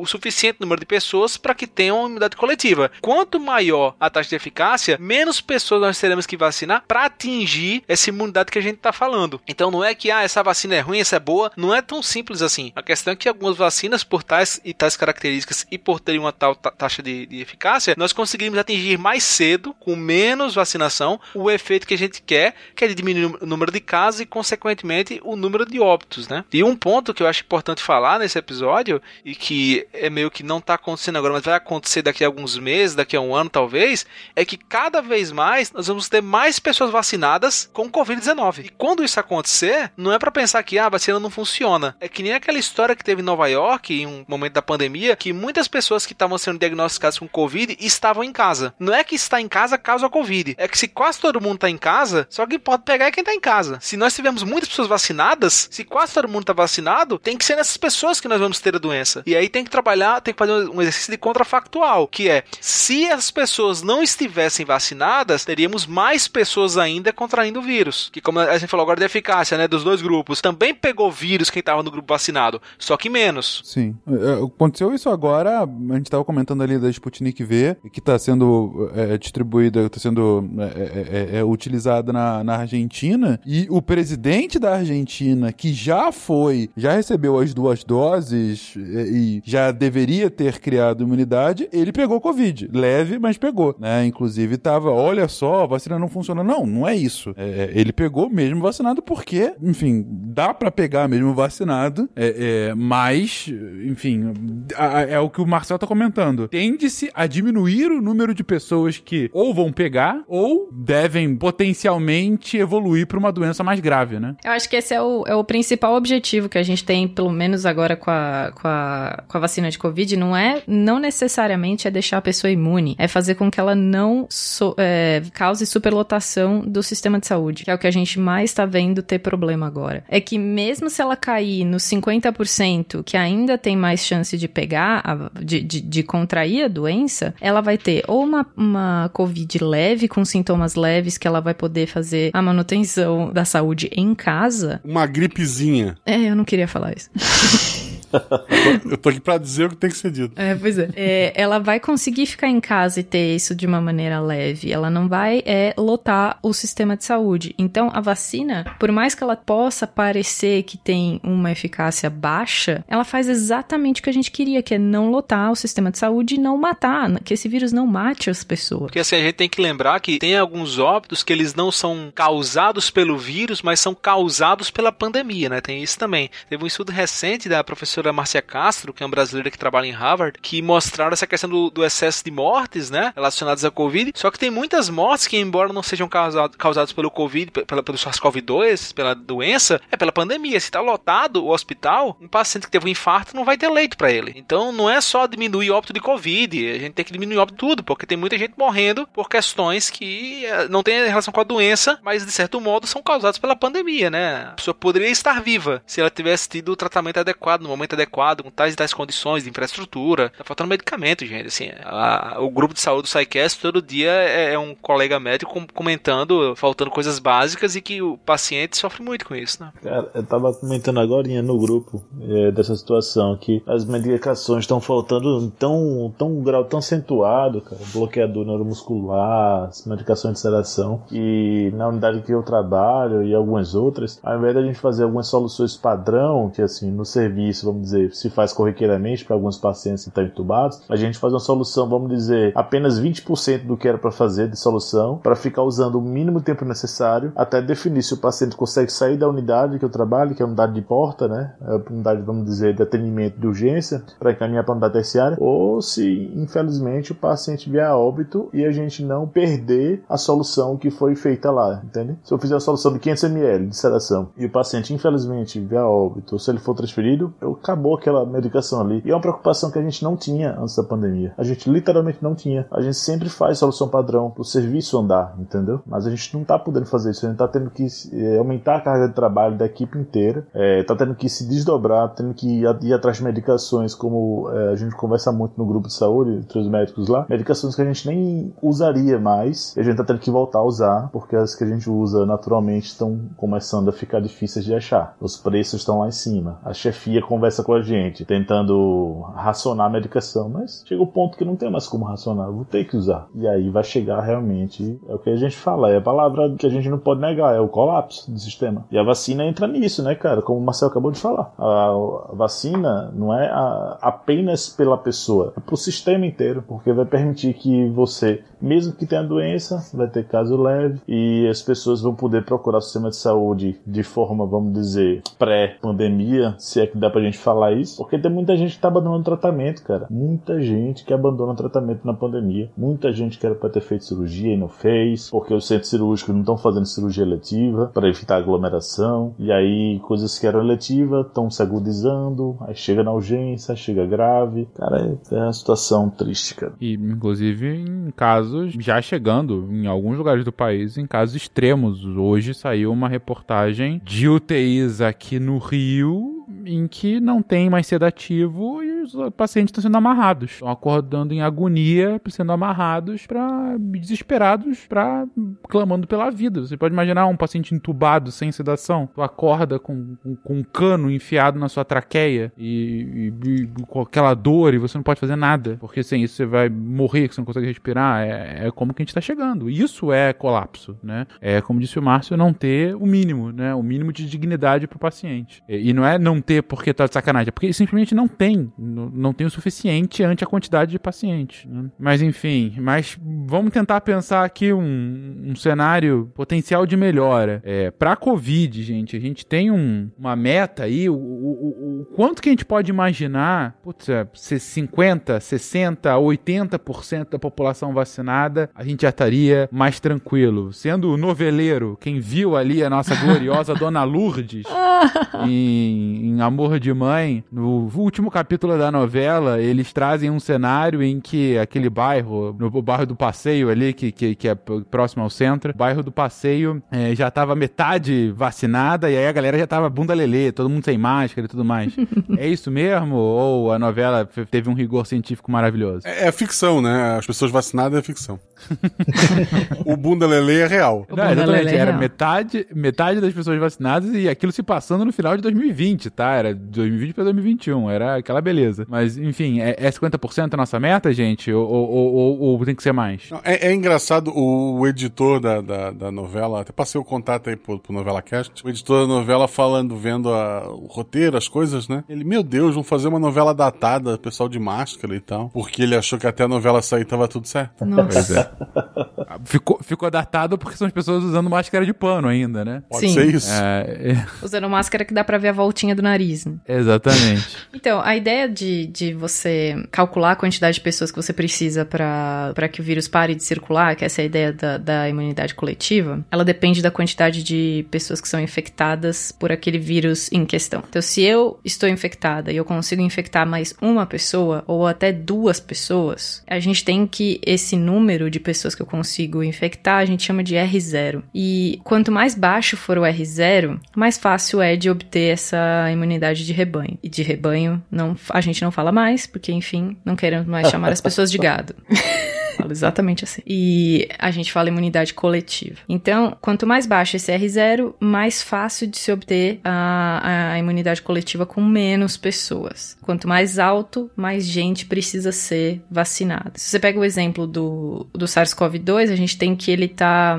Ele já foi até de 2,5 esse R0, ou seja, de eu infectada consigo passar de duas a três pessoas esse vírus. Ele já tá, acho que, perto de um, um e meio. Então, é um R0 baixo. Se você for ver o R0 do vírus do sarampo, é 18. Então, se eu estou infectado, eu passo para 18 pessoas. É tipo, é um número inacreditavelmente alto e você tem que ter, tipo, perto de 90% da população imunizada para que não tenha surto de sarampo. E a gente viu faz uns três anos, um belo surto de sarampo aqui no Brasil, porque as pessoas achavam que não tinha mais sarampo, não existia mais sarampo. Então, para que vou vacinar os millennials? Para quê? E aí, quem começou esse surto? A, algumas pessoas vieram da, da Venezuela, onde lá é endêmico, e aí chegaram aqui os millennials, Cris, estavam não vacinados, porque na época que eram para eles ser vacinados, não tinha mais sarampo circulando, então não precisa mais vacinar, né? Aí essa cobertura vacinal cai para um ponto baixo de tipo 50% da população que deveria estar vacinada não tá. E aí você vê o vírus voltando a aparecer por causa de uma imunidade coletiva que não existe mais. Delícia, né? Vacinem seus filhos, por favor. Então, especificamente para Covid, a gente teria. É, esse R0 tá, tá, tá, mudando e tal, mas tem ficado aí um pouco, né? De, de 1 a 2, né? Nessas últimas semanas. Nesse sentido, seria o quê? Uns 80%, 70% da população? População, só para ter um número aqui. Entre 70 e 80. Entre 70 e 80% da população. E isso provavelmente com uma vacinação anual para garantir nesses primeiros, no mínimo, 5 anos de, de uma cobertura vacinal perto de 70%, para poder garantir que isso seja real e que Dona Lourdes saia sem máscara na rua. Eu lembro que no começo, quando começou a liberar as vacinas, falavam numa cobertura vacinal de 60%, né? Aí com os números eles foram ampliando, ampliando, aí hoje já tá em torno disso, né? De 70% a 80% a projeção de cobertura vacinal para poder haver um controle, né? Exato. 70%, vamos colocar o um número aqui de 70%, 75%, que aí você falou 70 80, né? Uhum. Então vamos colocar o um número de 3 quartos da população, 70%, 75% da população. Tá falando aí de quase 160 milhões de brasileiros. Dado que a gente tá falando aí duas doses de vacina, uhum. a gente tá precisando aí de cerca de 310, 315 milhões milhões de doses de vacina para conseguir atingir essa, essa proteção coletiva, né? E a gente começar a voltar a ter uma, uma normalidade. É, o último número de vacinação a gente estava em 25 milhões, nem 10% ainda desse, desse total. Esse é o desafio que a gente tem pela frente, gente. A gente, como eu disse, é, é, é um pouco assustador, uh, por um lado, pelo maior lado, né? Por, como disse o Guaxa, ou você tá bem ou você tá bem informado. É, é assustador quando você se depara com o que tá acontecendo. E isso a gente não tá nem entrando muito no mérito de outras coisas igualmente assustadoras é, da pandemia. É, porque o foco aqui foi trazer o lado bom. Tá, já tá acontecendo. É, é, tem uma esperança ali no fim do caminho. Tem como a gente chegar aí num eventual controle dessa pandemia. Ah, o grande problema é que a gente está gravando esse cast. A gente gravou o primeiro cast de, de, sobre Covid aqui no SciCast quando tinha uns dois, três meses né, da, da pandemia já instalada que é, com aquele cast de ciência e Covid saiu em junho de 2020. Está gravando agora em abril de 2021 e hoje a gente, nesse momento, a gente está no pico da pandemia. Mas pico até agora, né? É aquele meme do Homer com o Bart, né? Nossa, estamos no pico da pandemia. O pico até agora, né? É, porque a tendência não é de queda, pelo contrário, é de alta constante. A gente tá há uma semana já com mais de 3 mil óbitos diários. 3 mil óbitos diários por conta dessa, dessa pandemia. E um número de casos que estão aqui de 70 mil novos casos diários, né? É, o Brasil é a, o centro pandêmico a, global, né? Dessa doença já desde o início do ano, desde que os Estados Unidos começou a controlar por conta da vacinação, principalmente, também por conta de outras é, ações. Mas, mas tem um, uma luz no fim do túnel. É, é o trem vindo. É o trem vindo, é. É, é uma perspectiva. Mas vamos, vamos pensar que não. Que, é, que, que de fato tem, tem uma luz no, no fim do túnel. São só 25, 30 milhões de, de, de, de doses aplicadas, mas já são 25, 30 milhões de doses aplicadas. Melhor do que zero, né? Então vamos. A questão é, é pressionar o máximo que der para continuar a vacinação com os insumos que tivermos, né? Que conseguirmos lá fora, de, de produção aqui dentro, outro tipo de vacina, enfim. Só que esse dado que. Esses números que, que você apresentou agora são bem assustadores, porque você lá no início do cast lembrou que os Estados Unidos está vacinando 3 milhões por dia. Isso sendo um número alto. Se a gente precisa de mais 300 milhões de doses para atingir algum nível de proteção aqui no Brasil, se a gente estivesse vacinando no mesmo ritmo que os Estados Unidos estão, ainda seriam 100 dias úteis para atingir isso. Cara, o Brasil já foi capaz de vacinar muitos milhões de pessoas por dia. Não, então, é esse ponto que eu ia comentar. Ainda é. Conhecendo a atenção básica como eu conheço, a experiência pessoal, eu digo a você, o que falta, na verdade, é vacina vacina. Não falta equipe, não falta gente qualificada na ponta. Tem, só não tem vacina. A chegando a vacina. E seringa às vezes, né? Ah, é. Insumos, né? De forma geral. Insumo. Mas é. o, porque o problema é esse. Esse é o gargalo hoje em dia. Só porque algumas pessoas às vezes não entendem. Acham que essas demoras de estar tendo vacinação é demora de um município ou de outro, ou de um prefeito ou de outro. Não, é porque não tem vacina. Porque se tiver vacina, como tem disponibilidade, por exemplo, a vacina da gripe, né, da influenza que está começando agora, que é anual, cara, vacina chega em doses cavalares do Ministério. E a galera vacina muito rápido. A cobertura vacinal é muito boa, porque tem vacina. Então, assim, o Brasil tem uma, uma, um passado né, que mostra a nossa expertise nessa área de vacinação. Falta, infelizmente, apenas a vacina. Apenas. Four cats. Ah! Ah! Então é isso, gente. Passamos o nosso, o nosso recado no nosso cast anual de Covid. Espero que a gente não tenha que fazer um cast anual em 2022 também para falar sobre as novidades da pandemia, que ela já esteja minimamente controlada. E antes de encerrar, enfim, deixo também aqui aberto para que vocês possam dar mensagens caso queiram. Mas uma que eu posso dar é: se você depois de ouvir tudo isso, de assim, a gente tentou não escandalizar pelos números escandalosos que a gente tem aqui. A gente pincelou o, o, cenário de merda que a gente está aqui especificamente no Brasil no momento. Mas a gente quis se enfocar em questões mais práticas e na questão da vacinação. Né? E claro também da, da, própria eficácia das vacinas agora no final. É, agora, se depois de tudo isso você vier falar sobre tratamento precoce, todo o amor que eu tenho no meu coração vá tomar no cu. Sério, nesse momento a gente não pode mais brincar com isso, gente. É, é, não tem mais meio termo. Não tem mais, ah não, é, é cloroquina, ivermectina, é o meu vermífugo favorito para Não, não, não tem. Não tem como continuar com isso. A gente tem que tratar com a seriedade que 3 mil mortos por dia demanda. Então, se você vier com isso, já fica aqui o xingamento a priori. E se vierem falar com você também, gente, não deixa, não, não, não se omite pela burrice ou pelo mau caratismo alheio. Porque no momento quem defende isso ou é burrice ou é mau caratismo. Então, tenta argumentar, fala conta, por mais que você seja o chato, mas não dá para ficar perpetuando esta mensagem escandalosamente nefasta de tratamento precoce, de usar remédios que não tem absolutamente nada a ver com essa doença, porque um cientista francês maluco disse assim e ideólogos igualmente birutas se apossaram disso e ficam mostrando para avestruzes e emas como uma solução para todos os nossos problemas. Não dá para ficar batendo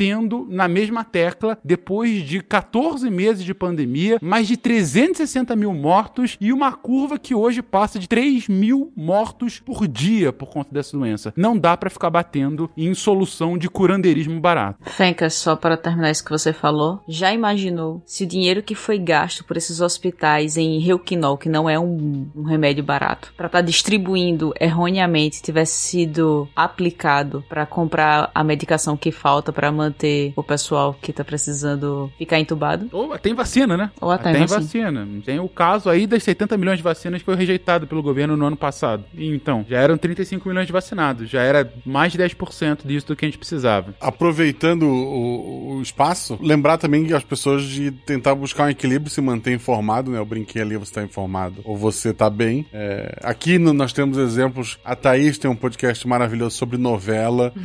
a menos que vai falar do amor de mãe, não deve ter muito assunto Covid, dá pra dar uma relaxada. A Cris esses dias esteve lá no, no EguaCast falando de, de série. É, o, o Fencas tem o Contrafactual, que ele, o Tarek roubou, mas tem os episódios com o Fencas, escuta os episódios com o Fencas. Eu tenho o Missangas, eu tenho o RP Guacha, que é maravilhoso também. Eu não faço ideia do, do que o, o Marcel e o Márcio fazem da vida, mas deve ter uma coisa legal deles também pra vocês observarem aí, gente. No caso, eu só trabalho mesmo. Só morro de trabalhar.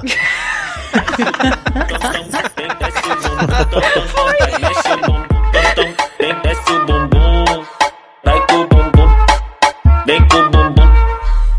Com o bumbum.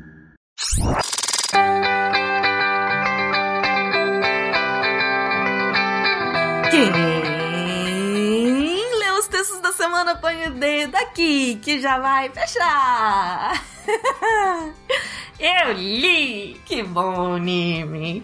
O que, que teve segunda-feira? Segunda teve texto do Jean Russell, ou Russell, Enfrentar o Medo, a importância da filosofia e da reflexão para o desenvolvimento da humanidade. É isso, gente. Segunda-feira teve texto de redator novo, vale muito a pena ler. A reflexão que ele faz está incrível. Terça-feira teve texto do meu queridinho Marcos Sorrilha, da nossa equipe de história. Ele escreveu Abigail Adams e o papel das mulheres na Revolução Americana. Ele escreveu esse texto junto com a Cláudia Bovo. Tá absolutamente incrível. Tá infantabulível. O problema do Marcos é porque toda vez eu tenho que arrumar um, um, um, adjetivo melhor, porque os textos ficam melhorando cada vez mais. Me falta o vocabulário. tá excelente, gente. Corre lá pra ver. Quarta-feira, anime. Quarta-feira teve texto do Emerson Souza. Vai um, empresta um. é um texto muito interessante sobre aquela coisa da matemática, quando você. Ah, 7 mais 8 dá 15, vai um, né? Sobe um. Enfim, então é um, um, um assunto muito interessante porque nunca tinha parado pra pensar nisso e eu fui lendo e falava, gente, olha só que loucura, que massa! O texto tá muito, muito, muito, muito incrível. Corram lá pra ver. Uh, Quinta-feira teve. Deixa eu falar, deixa eu falar. Quinta-feira teve conto do CH Barbosa. Convencer. Ano 1 épico. É isso. Se eu não me engano, é o segundo texto do ano dessa nova saga que o CH tá escrevendo pra gente. E na sexta-feira. Deixa eu falar. Sexta-feira teve A Ciência por Trás da Explosão no Porto de Beirute, parte 2. As condições termodinâmicas de uma reação explosiva, do Rodrigo Braga. é isso, gente. O Rodrigo também é outro maravilhoso, incrível. E ele usou a, esse já é o segundo texto para falar da explosão. Ele usou a explosão para poder falar de química. Dessa vez ele vai falar de condições termodinâmicas necessárias para que a reação tenha um poder explosivo. Para variar, maravilhoso, incrível, fantabuloso, o texto tá muito bom. Todos esses textos você encontra em www.deviante.com.br. Se você tem interesse em se tornar um redator deviante, é só mandar um e-mail para contato@saicast.com.br. A gente tá tentando equalizar as coisas um pouco mais e a gente precisa muito de mais redatoras mulheres, gente. Vem pra cá. Mulherada, vamos lá. Manda e-mail para mim, manda e-mail. Pessoas da, das, da área de artes também, por favor, mandem e-mail, vem escrever com a gente, beleza? É isso. Aqui é a Debbie Cabral, a guardiã do portal, apagando a luz da torre deviante. E anime! Se a ciência não for divertida, tem alguma coisa errada. Tem que ser divertida. A coisa mais divertida que tem é a ciência.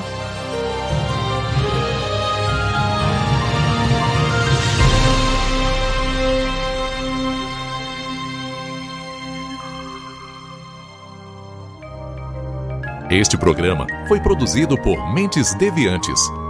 deviante.com.br. Este programa foi editado por Tapcast. Edições e produções de podcast.